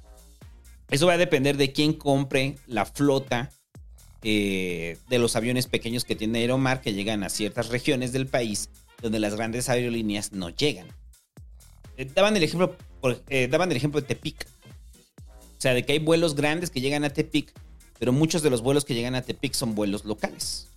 Entonces no... O sea, no, no tenemos claridad quién es el que se va a quedar con esas, con esas líneas. Ahora que está dejando Aeromar, ¿no? Y ya, eh, en lo que viene el... Es que el búho tuvo que salir rápido, muchachos. En lo que viene el búho, pues ahora sí, lo que le interesa, si usted es mujer, la licencia menstrual, muchachos. En la Ciudad de México se acaba de aprobar eh, la licencia menstrual. Que eh, es, a ver, voy a poner un, caso, ¿no? Que, bueno, que aquí es como el término clínico es la dismenorrea incapacitante. Que no es otra cosa que cuando una mujer está eh, menstruando y hay dolores terribles que la dejan en la cama, ¿no? Si usted es mujer o tiene hermanas o tiene conocidas, sabrá que siempre hay un caso en la cual los cólicos son terribles y que es realmente es incapacitante, o sea, están en la cama. Es gente que, son mujeres, perdón, que les, que les duele muchísimo, ¿no? Y en la, en de los trabajos, pues no era una causa de ausencia laboral. Siempre, o sea, tenías que ir a trabajar, tuvieras cólicos o no. Entonces, apenas subía yo precisamente un clip de, del Ciber que hablaba precisamente sobre las toallas femeninas, ¿no? Eh, y de la sociedad machista en la cual, pues, se, se tenía que sentir vergüenza por, por menstruar, ¿no? Lo cual sigue existiendo todavía, ¿no? Eh, el búho lo decía al inicio, ¿no? O sea, de que hay banda que se quejó amargamente de que hubiera licencia menstrual, ¿no? Hombres. Hombres, obviamente, hombres, ¿no? Que dicen, Personas que no menstruan. Ajá, personas que no menstruan opinando sobre las personas que menstruan, ¿no? Sí. Pero hay un. Hay algo así complicado con la licencia menstrual. O sea, suena bien, suena bien, suena bien. Pero el problema es cómo lo vas a justificar. O sea, porque no basta tu simple testimonio, no decir es que tengo unos cólicos de la chingada y no voy a ir a trabajar, ¿no? Me siento muy mal. No, necesitas ir al, necesitas ir al sistema de salud. Necesitas ir al sistema de salud y que tu médico tratante de tu clínica familiar o de tu clínica te haga un comprobante donde se lea que tienes disminorrea incapacitante. Entonces, eso te va a permitir justificar tus días. Entonces, eso es lo que siempre pasa con, con, con el asunto de las incapacidades, ¿no, güey? O sea, tienes que ir ahí muriéndote. Para casi- que realmente. Ajá. Para que realmente te den la incapacidad. Y no dudo que en el caso de los dolores menstruales, eh, pues muchos médicos digan, no, pues usted sí puede trabajar, ¿no? O sea, tú hay mucho machismo, pues, o sea. Pues sí, Porque ahí estás condicionada, o las mujeres están condicionadas en ese caso, a que el médico haga una valoración y determine que sí, eh, efectivamente no puede ir a trabajar, ¿no? Y si el médico es hombre. Y si son de esos médicos del IMSS que son viejísimos. O sea, yo tengo experiencias familiares de cuando se pedía incapacidad y que salía muy enojada mi jefa, ¿no? Que no querían eh, darle incapacidad. O sea, porque estaba enferma, o sea, estaba enferma, tenía fiebre. Entonces, o te daban un día de incapacidad. A mi jefa llegaban y le daban un día de incapacidad, ¿no? Entonces, ahora espérate que regreses al trabajo para meter tu incapacidad y que te paguen esos días. Porque la, la- la propuesta en la Ciudad de México es que son tres días, hasta tres días con goce de sueldo. Sí. Por licencia menstrual, ¿no? Híjole.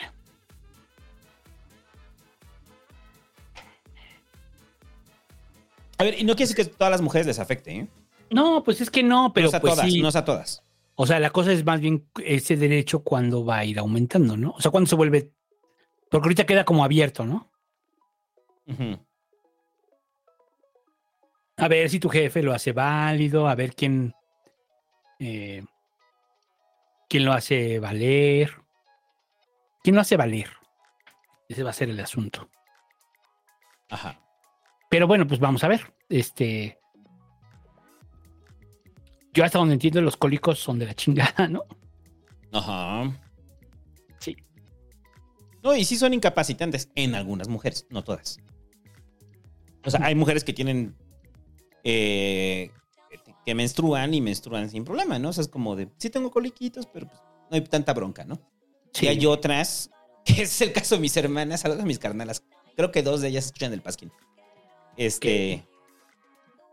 Que mis carnalas, güey, este sí era así de. Las noqueaba, güey. Las Sí, pues. noqueaba y en la cama y retorciéndose del dolor, güey. Una cosa fea, ¿no? Y vete a trabajar así. Y, y- y es como cosas de los tiempos, ¿no? O sea, porque reflexionas que esto, decirlo hace 20 años. O sea, como mujer, ¿qué les iban a decir, no? O sea, tengo muchos cólicos. O sea, o sea, ay, ni te pasa nada, eres una exagerada. Sí, no. Pues ve, aquí hay un comentario que dice. mm, eh, me dicen, a mi mamá le baja y no por eso falta su trabajo y me deja de atender y sus novias también. O sea, esa es la. ¿Ese es el argumento? Es el argumento, dice, de hombres normalmente, ¿no? Ah, de mi mamá también le baja y no está pidiendo días de incapacidad, ¿no? Exacto.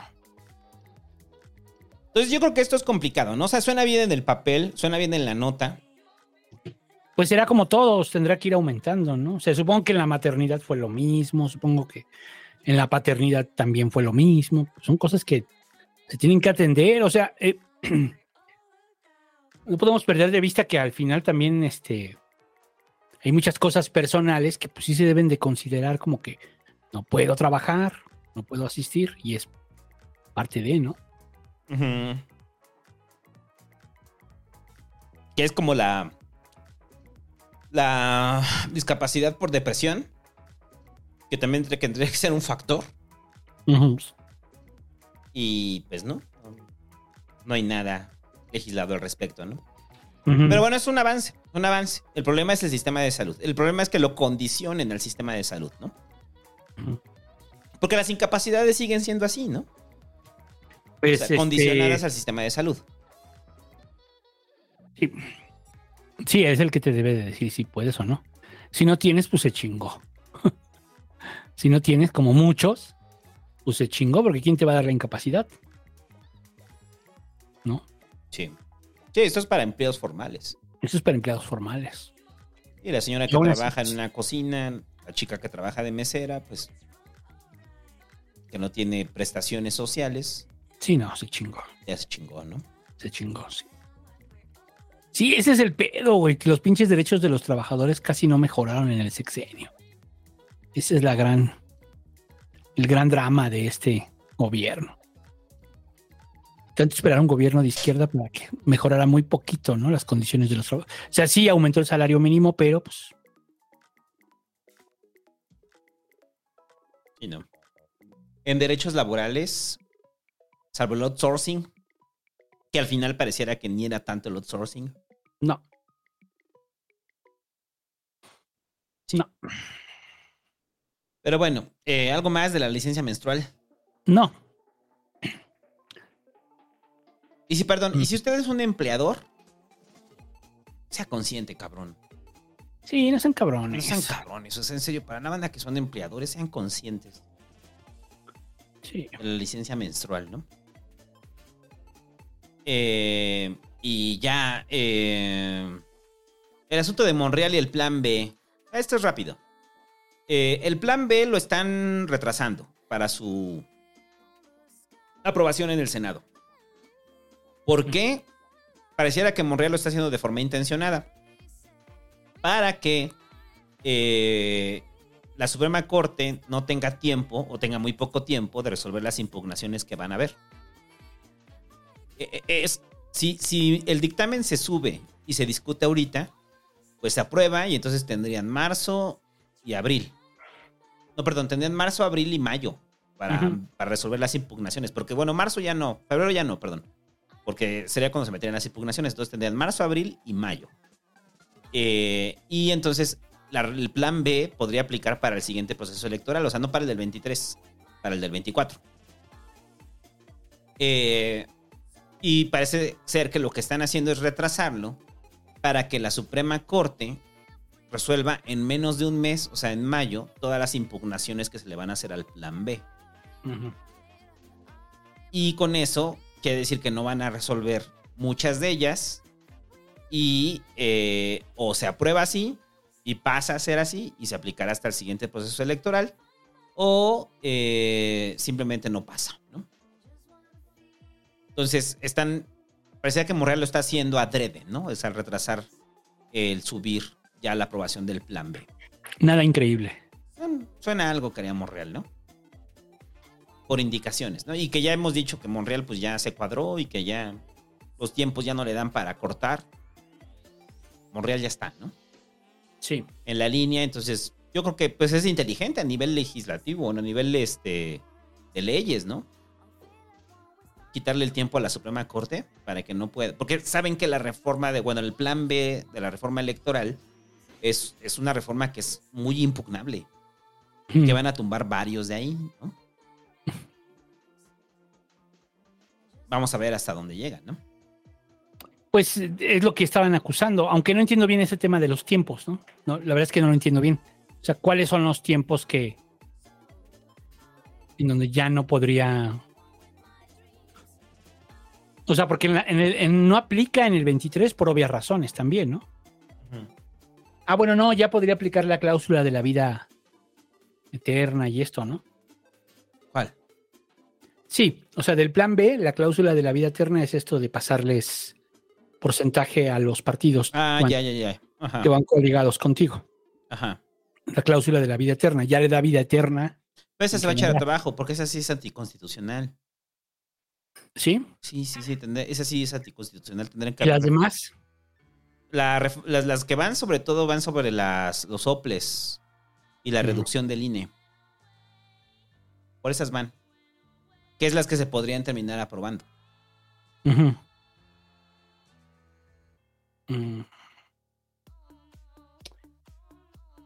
Eh, pero eh, insisto, sigo sin entender los tiempos. O sea, esto de que ya no les va a dar tiempo a la Suprema Corte, ¿por qué? Eso no lo entiendo. ¿Tú lo entiendes? De que tiene que ser en mayo antes de que puedan generar este. O sea, tiene que ser en mayo a fuerza porque si no, eh, van a generar. eh, o sea, no puede aplicar pues la ley. O sea, no puede aplicar para el siguiente proceso electoral en los tiempos. O sea, hay un calendario para que pueda aplicar para el siguiente proceso electoral. Ah, ya, ya entendí. O sea, en la ley marca que si tú haces una reforma electoral, sí, cierto, tiene que ser mínimo un año antes. Ya, ya entendí por qué. Entonces. Es, la sacamos rápido así, entra todavía y Entra, como. en, entra en mayo y tienes un mes. Ajá. ¿Y en qué días de mayo?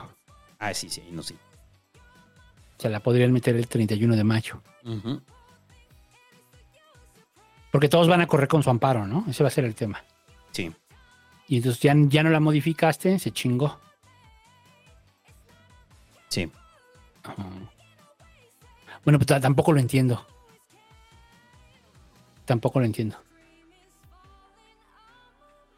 O sea, porque al final, a ver, vamos a, vamos a regresarnos. Estamos de acuerdo que ha habido, eh, ha habido cosas que están en la ley que la gente va, se ampara y la Suprema Corte le da la razón, pero ya están en la ley desde hace mucho tiempo. Ajá. Entonces, di- digamos, está aprobado, pues sí, pero ¿qué no lo puede tirar la Suprema Corte? A ver, hay que nos diga el búho soñador, creo que anda en el chat. Sí, que nos diga el búho soñador. Eso ya no lo entiendo. O sea, sí entiendo esto de que tú no puedes hacer la reforma electoral antes de un año. Va. Pero ya se queda escrita. O sea, ¿cómo? Entonces ya la Suprema Corte ya no puede opinar al respecto. Pues si lo de la mota, la mota está prohibida en la ley general. So- Solo te permite 5 gramos. Y eso tiene un chingo. O sea, es lo que no entiendo. Sea, eso ya se legisló hace mucho. Sí. Y entonces, ¿qué? ¿Ya no podrían revertirla en julio? ¿En agosto? O sea, ¿cómo? ¿Sí me explicó cuál es mi duda? Sí. Que nos explique el búho ver, soñador. que nos diga el búho soñador. Ajá. Y luego, ¿qué sigue? Eh, el asunto de los ovnis y de Ohio. Que el Leonardo ya lo explicó muy bien en su pasquila, en su pasqui cápsula eh, del derrame que hubo en Ohio. Y yo lo decía apenas, ¿no? O sea, de que. A ver, ¿qué pasó en Ohio? En Ohio, un tren eh, con productos químicos se descarriló y se descarrilaron más de 50 vagones, ¿no? Sí. De estos 50 vagones eh, contenían una sustancia tóxica. Bueno, que es tóxica y cancerígena, ¿no? Eh, que generalmente es utilizada para la producción de, del PVC, ¿no? Entonces, en el derrame, las autoridades decidieron que para que no se filtrara y para que no contaminara, lo mejor era eh, prenderle fuego, ¿no? Así tal cual. O sea, fue lo que hicieron. El cloruro de vinilo. O sea, el cloruro de vinilo le prendieron fuego eh, para que no eh, se pene- te- se penetrara hacia la tierra, transminara, perdón, hacia el río. Y yo lo que decía es que esta noticia, que están diciendo que lo de los ovnis era un, algo distractor, ¿no? Para el asunto de Ohio. Y no creo que sea un distractor, simplemente creo que en las noticias lo minimizaron, porque hay un cabildeo de las grandes empresas para que no se sepan el desastre. Y no es la primera vez que pasa en Estados Unidos. En Estados Unidos es recurrente que las empresas lo que hacen es eso, ¿no? Eh, hacen, eh, cabildean para que desastres de esta magnitud no sean comunicables, ¿no? Ha provocado que, porque, por ejemplo, ahí decían que era el nuevo el Chernobyl de Estados Unidos, ¿no? Eh, yo no lo pondría en la magnitud de Chernobyl, ¿no? No. Yo, yo, yo no lo pondría en la magnitud de Chernobyl. O sea, yo sé que les gusta llamarlo como el Chernobyl de Estados Unidos, no. Porque en el caso de Chernobyl, pues prácticamente se abandonó la ciudad. Se abandonó la ciudad por la radiación. Las Es- ciudades. Ajá, y es una zona que, que solamente los youtubers tarados van ahí, ¿no? O sea, y todavía sigue el reactor. O sea, sigue el reactor. Pero eso no quiere decir que aquí no haya una contaminación fuerte, ¿no? Y que no sabemos todavía cuáles van a ser eh, el impacto real que va a tener en la población. Porque pues, la gente no quiere regresar a sus casas. ¿Tú regresarías? Sabiendo que eh, probablemente el pozo está contaminado con cloruro de vinilo. No. Y que es cancerígeno. No, y habría que ver toda esa cuenca. toda la cuenca, o sea, no solo el río, no solo tu pozo. Es lo que pasó con, con el derrame aquí de Grupo México, ¿no? Del río Sonora. Del río Sonora. O sea que también empezamos a ver que la gente que estuvo ahí, o sea, fue la primera afectada. Pero el- la gente que, que tuvo, después tuvo secuelas, entre ellas ceguera. Entonces vamos a ver cuáles van a ser las secuelas, ¿no? Y aquí el caso de los gringos es que les encanta ocultar esto. Les encanta ocultarlo, güey. Sí. En eso son perfectos, en ocultar este tipo de cosas. Y no por una teoría de la conspiración, no porque hayan soltado los ovnis, güey. O sea, simplemente lo hacen para que no les termine impactando a, a las empresas, güey. O sea, es eso. En su imagen, ¿no? Porque es una empresa. Es una empresa que se va a encargar ahora de indemnizar a la gente, ¿no? Vamos a ver hasta dónde indemniza. Eso cuánto, cuánto va a ser, ¿no? ¿Te acuerdas del documental ese de Michael Moore? ¿Cómo se llama este documental de Michael Moore? El último. Bueno, penúltimo, no me acuerdo. Cuando hace una crítica hacia Obama. Y que Obama llega. Y, Lo del agua. Lo del agua, ¿no? Y que también fue una contaminación por parte de una empresa, ¿no? Y que espera que Obama se tome un vaso de agua. O sea, y, y es, o sea, que Obama haga algo, ¿no? Y va Obama y se toma un vaso de agua, ¿no? O sea, como. No, no sé, ni siquiera se lo tomó, creo. o sea, nomás se lo dan y le da un sorbito, ¿no? Sí. O sea, como para dejar claro que el agua de ahí era, era bebible, ¿no? Entonces, en el caso de Ohio, eh, yo creo que es el, el- el- lo que va a producir en el medio ambiente, pues va a tener efectos secundarios, güey. Sí. Y nos vamos a ir enterando, pues, eso es lo bueno.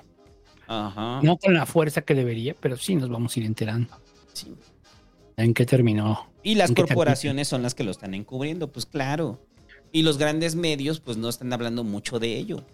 No interesa, ¿no? ¿Pero de qué sí hablan? Pues de los ovnis.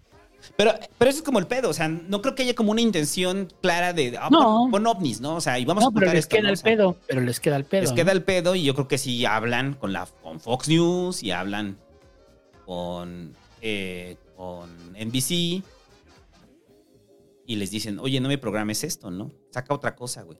Entonces buscan en su jefe de información y su jefe de información dice, ah, pues lo de los ovnis, güey.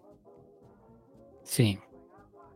Lo que sí es un hecho es que es un desastre ecológico lo que pasó. Es un desastre ecológico lo que pasó. Y pues siempre es apelar, ¿no? A que las empresas hagan su, su parte, ¿no? Siempre es apelar a que la empresa haga su parte y este... Pero es muy difícil por el sistema de producción que tenemos. O sea, donde se va a privilegiar tanto la ganancia. Pues es lo mismo que el glifosato, lo que ya dijimos hace rato, ¿no? O sea, el sistema de producción exige que deshierves rápido y que sea barato. Pues qué glifosato. Pues es lo mismo. O sea, ese es el tema. Que la ganancia es la prioridad. Sí. La ganancia es la, y como la ganancia es la prioridad, pues nos vale verga cómo llegamos a ella, ¿no? O sea, estiramos la, la liga hasta que se revienta. Y entonces contaminamos una cuenca. Sí. Sí, y aquí es cuando sale el discurso de que alguien quiere pensar en las empresas. Cállate. Sí, pobres empresarios. Pobres empresarios, güey. Pobres empresarios que toman el- ellos siempre toman los riesgos. sí. Ellos son los que toman los riesgos. Sí. No, no mames. Qué mal pedo por la gente de Ohio, ¿eh? O sea, qué mal pedo. Porque también, o sea, nos gusta pensar en el gringo típico, ya sabes, eh, redneck y demás, ¿no? Pero en los hechos, pues no, hay mucha gente ahí, gente chambeadora, ¿no? Comunidades. Sí. Comunidades que dependen del agua, que tienen ganado, ¿no? Por eso es como muy cercano, ¿no? Al, al asunto del, por eso digo lo del río Sonora, ¿no? ¿Dónde está Grupo México? ¿Dónde está No, y, Germán y dónde, están los, dónde están los culpables? ¿Dónde no? están los culpables de esto? Sí, no, está- eso está muy cabrón, ¿eh? El río Sonora sigue estando muy cabrón. Ahí están. Peja invitándoles a comer tamales de chipilín. Como Para, chingados, ¿no? para que le compren unos boletos para el avión, porque el avión es muy importante. Eh, Porque dijiste en campaña que lo ibas a vender y no lo has vendido. sí. Y pues ya lo de los ovnis, este, que ya lo dijimos como al inicio, pero pues al parecer sí, ya lo explicaron también los pasquirijes. Pero pues los ovnis, los supuestos O sea, ovnis ovnis, sí, ¿no? son ovnis, eso es un hecho. De que son aliens es otra cosa. Pero al parecer, pues sí son, o una de dos, o son instrumentos meteorológicos chinos, el primero el globo, o la otra es que sí son herramientas de espionaje. O sea, cualquiera de las dos, ¿no? Yo me voy más por la idea de que es un globo meteorológico, güey. O sea, es un globo meteorológico. Que se salió de. Se salió, se salió de, de- del radio. Y pues los gringos, siendo gringos, misiles, ¿no? Ya no un misil nuclear. Ajá.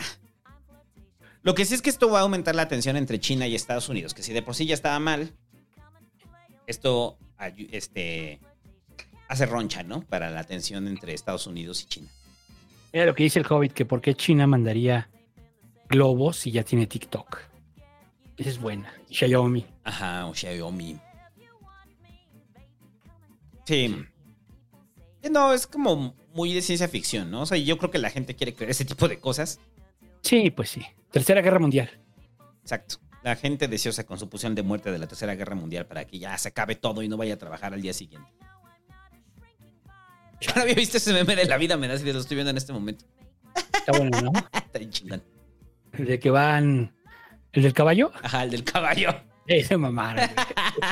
Oh, pues la cuarta es más profunda, güey. No es tan graciosa, es más profunda. Por eso, por eso ya va a acabar, o sea, porque acaba en la profundidad. O sea, pasó del chiste de chichis, este, pedos y caca, ya temas más profundos y serios. Por eso tiene que terminar. Eh, no había visto, está bien chido. Pero bueno, algo más de los ovnis y Ohio.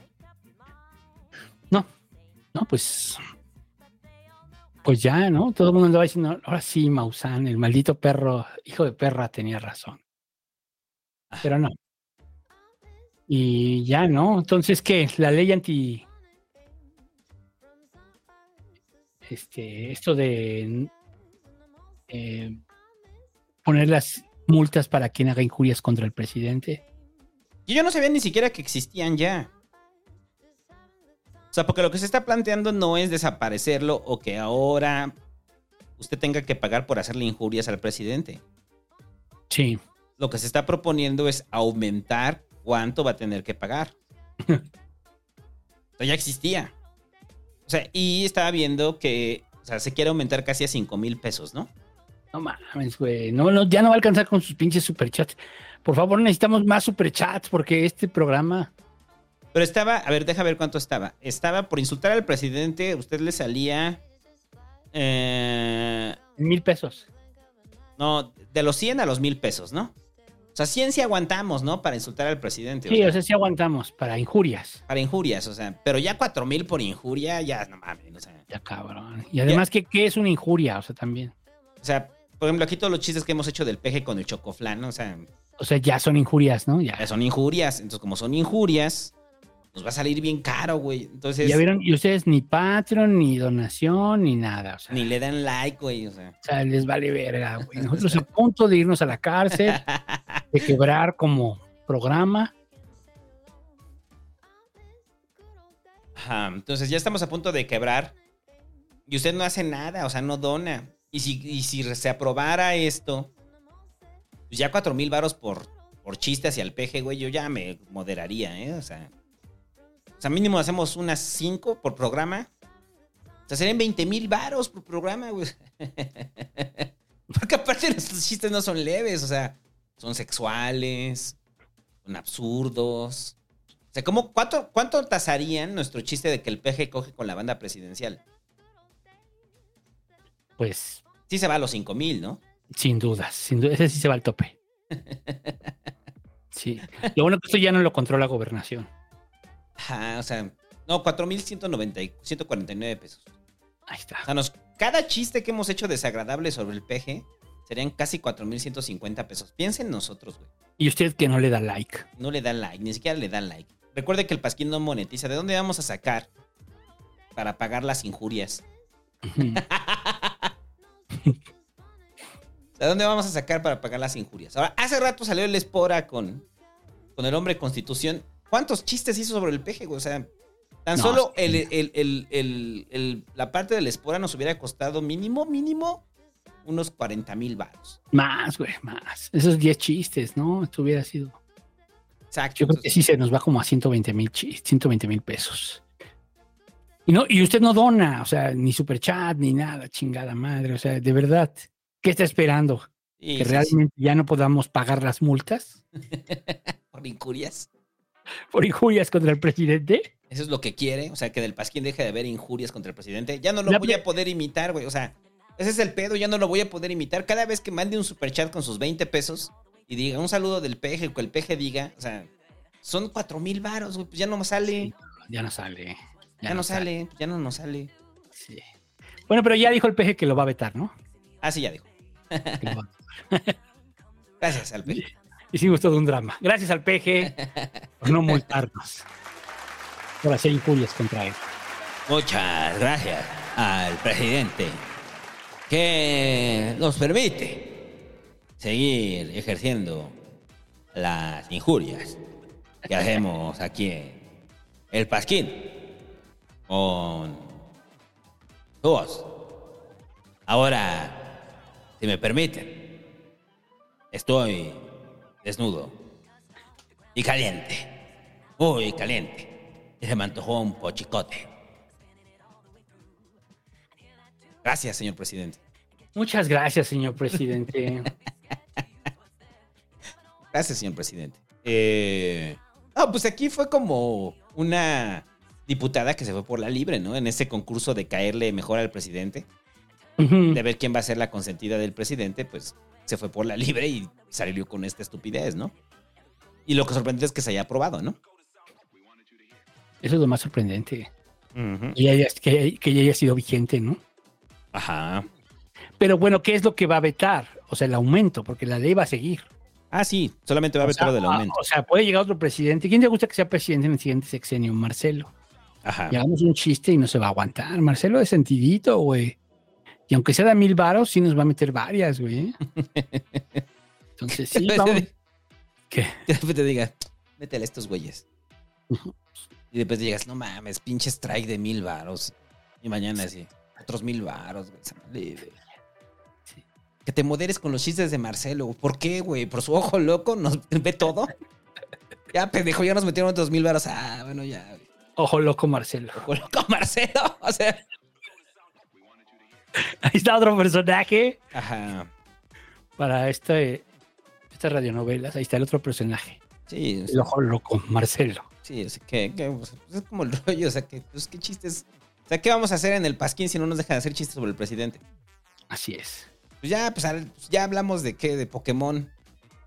y de repente decimos, ah, sí hay un Pokémon que está bien enojón. Es el Marcelomón. Y dices, ah, que la. Marcelo Mon. y aparecen así Segop otra vez. Mil varos. Oh, valió verga. Vamos a tener al interventor aquí al lado diciendo, mil varos. Mil varos, pague. Son mil pesos. Ah, bueno, ya tenga. Ah, sí, como te decía. Marcelo, mejor conocido como la rana mayor, mil. Y así, oh, qué No, pues ya no digo nada, güey. No vaya a ser que me voy a desaparecer como a los perredistas. A mil varos. Que no tuvieron de a mil varos. Ajá, entonces no, no se puede. Pero bueno, y ya eh, el asunto del Metrobús, que chocó el Metrobús en reforma. Pues lo que yo decía, ¿no? O sea, si no fuera si- como si no fuera suficiente con el metro, ahora check, choca el metrobús.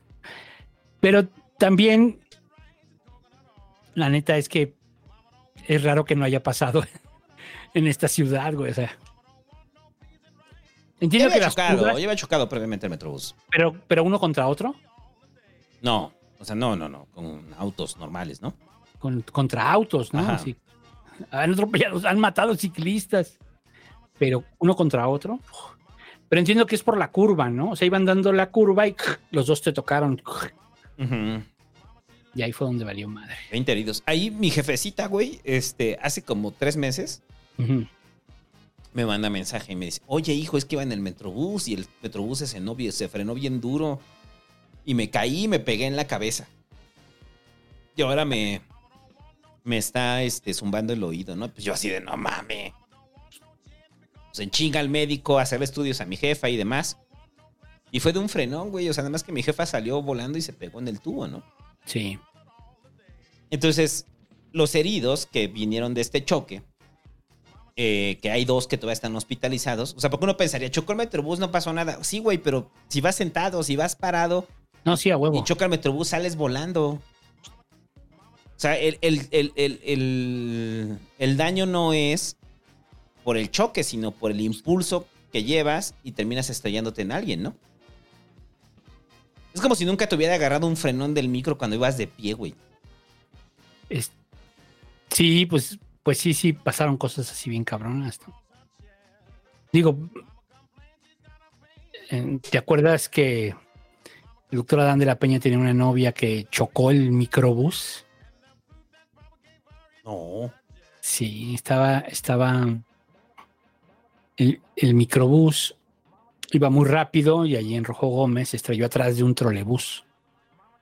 Entonces tuvieron que ponerle a ella. Y la ruta se hizo. Ah, sí es cierto, sí es cierto. Ya me acordé. Ajá. Esa fue una, ¿no? Una vez también con mi jefe pasó que el microbús, ¿te acuerdas que está la territorial? Entonces no sé, no sé por qué la toma, tomaban esa curva antes. No me acuerdo por qué, pero la tomó muy rápido y se volteó el microbús y mi jefe quedó colgado y se le, y se le zafó. Se dislocó el brazo. Porque quedó colgado la del, del tubo que iba agarrado. Ujú. Así. Entonces, pues sí, ese es el pedo. Pero bueno, en general el Metrobús no choca, esperemos que no, no empiece a, también ya a haber choques de Metrobús, porque ya sería el colmo, ¿no? Este, en general no es, no es común este tipo de accidentes. Hizo ruido, sí, sobre todo porque está reciente lo del metro, ¿no? Ajá. Este, pero vamos a, vamos a darle el beneficio de fue un accidente, me dieron mal la curva. Dan cosas para remediar esa curva, ya sea de capacitación o de movilidad, ¿no? De movilidad de mobiliario urbano, ¿no? Sí. Y ya, algo más. Ya, bueno, ya, mira, este programa acabó temprano, como debe de ser. O sea, como ya habíamos, este, así deberíamos estar siempre, güey. Así debería ser siempre.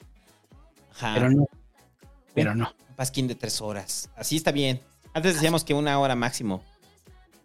Pero. El, primer- el primero es de una hora, ¿verdad? Ajá. El primer pasquín es de una hora. Sí. Y ahora No, ya lo mínimo que pedimos son tres horas. Hemos hecho de cinco horas cuando viene el Hobbit. güey. Ah, sí. Por eso el Hobbit lo dosificamos, muchachos. Sí, no, sí está Ya cabrón. dijimos que el poder mutante del Hobbit es hacer largo todo. Sí. no. Este. mm, Luego. Superchats, ¿no? ya, superchats. Ciberpeje dice: si hubiera un segundo Chernobyl o tercero o un cuarto, también estarían en Rusia. Lean sobre los lagos donde tiraban los desechos y el mar Aral. Gracias, pues, gracias por la recomendación, ¿no? Ajá. Alex GDL, supongo que es Guadalajara, dice, me parece increíble que la única opción que tuvieron es prenderle fuego. ¿Cómo es posible que no haya otra manera? Saludos, Pasquines, y denle like. Híjole, ahí sí no sé. No tengo idea. Sí, no, no sé, o sea. No, no Si sabemos. fue una decisión eh, premeditada o qué fue, o sea. Eh, Diego Ramón González Morales, que el mamador explique el final de Evangelion. No lo entenderías. El final de Evangelion implica un nivel de análisis muy fuerte. Eh, pero todo se resume a. a robots gigantes. a que el Hobbit le caga eso. ¿no? Cuando le dices eso, ¿ah? Cuando le digo que son, son solo son mechas. Y al Rosarín cuando le digo que. como les gusta buscarle chiches a las culebras. No, pero le dijiste que interpretan cosas que el autor no. Ella dijo que no. Ah, El autor no sabe sobre su obra. Exacto, eso fue lo que dijo el Rusarín, güey, que así, así te dijo. Por eso creen en la muerte del autor. Sí. El Hobbit también cree en la muerte del autor. Joaquín Hernández dice, buenas noches, ¿no hubo boleto conmemorativo de la película Kaguya Sama en Plaza Oasis? ¿Cuál es la opinión de línea política al respecto? Eh, en línea política nos estamos posicionando Porque este tipo de personas que se quejan por problemas completamente irrelevantes eh, sean eh, multados. Multados. Debe haber un código, ¿no? Debe haber un código para que no nos lleguen con este tipo de preguntas, ¿no? Eh, luego dice, el Mura dice, ¿se imaginan a la gente ahorrando para ejercer el privilegio de mentarse al presidente en turno? Es una acción muy devaluada, ahora sí van a ser mentadas con sentimiento. Tendríamos que sí, si nos vamos a gastar mil varos en inventársela al presidente, tendría que ser una buena, una muy buena, ¿no? Y Karim BG dice, gallinazo por ver Kaguya-sama en VIP y ticket, Ubu. Uh, no entendí nada de lo que dijiste, güey. Sí, que le un gallinazo, dice. No, pero por ver, ¿qué es Kaguya-sama, güey? En- No sé, güey, pero llevan dos que lo mencionan y son distintos. No, no sé, no entiendo lo que dicen.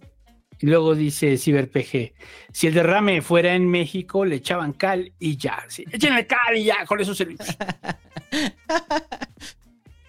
Karim BG dice, Chávez, explíqueme qué es el pH de las soluciones.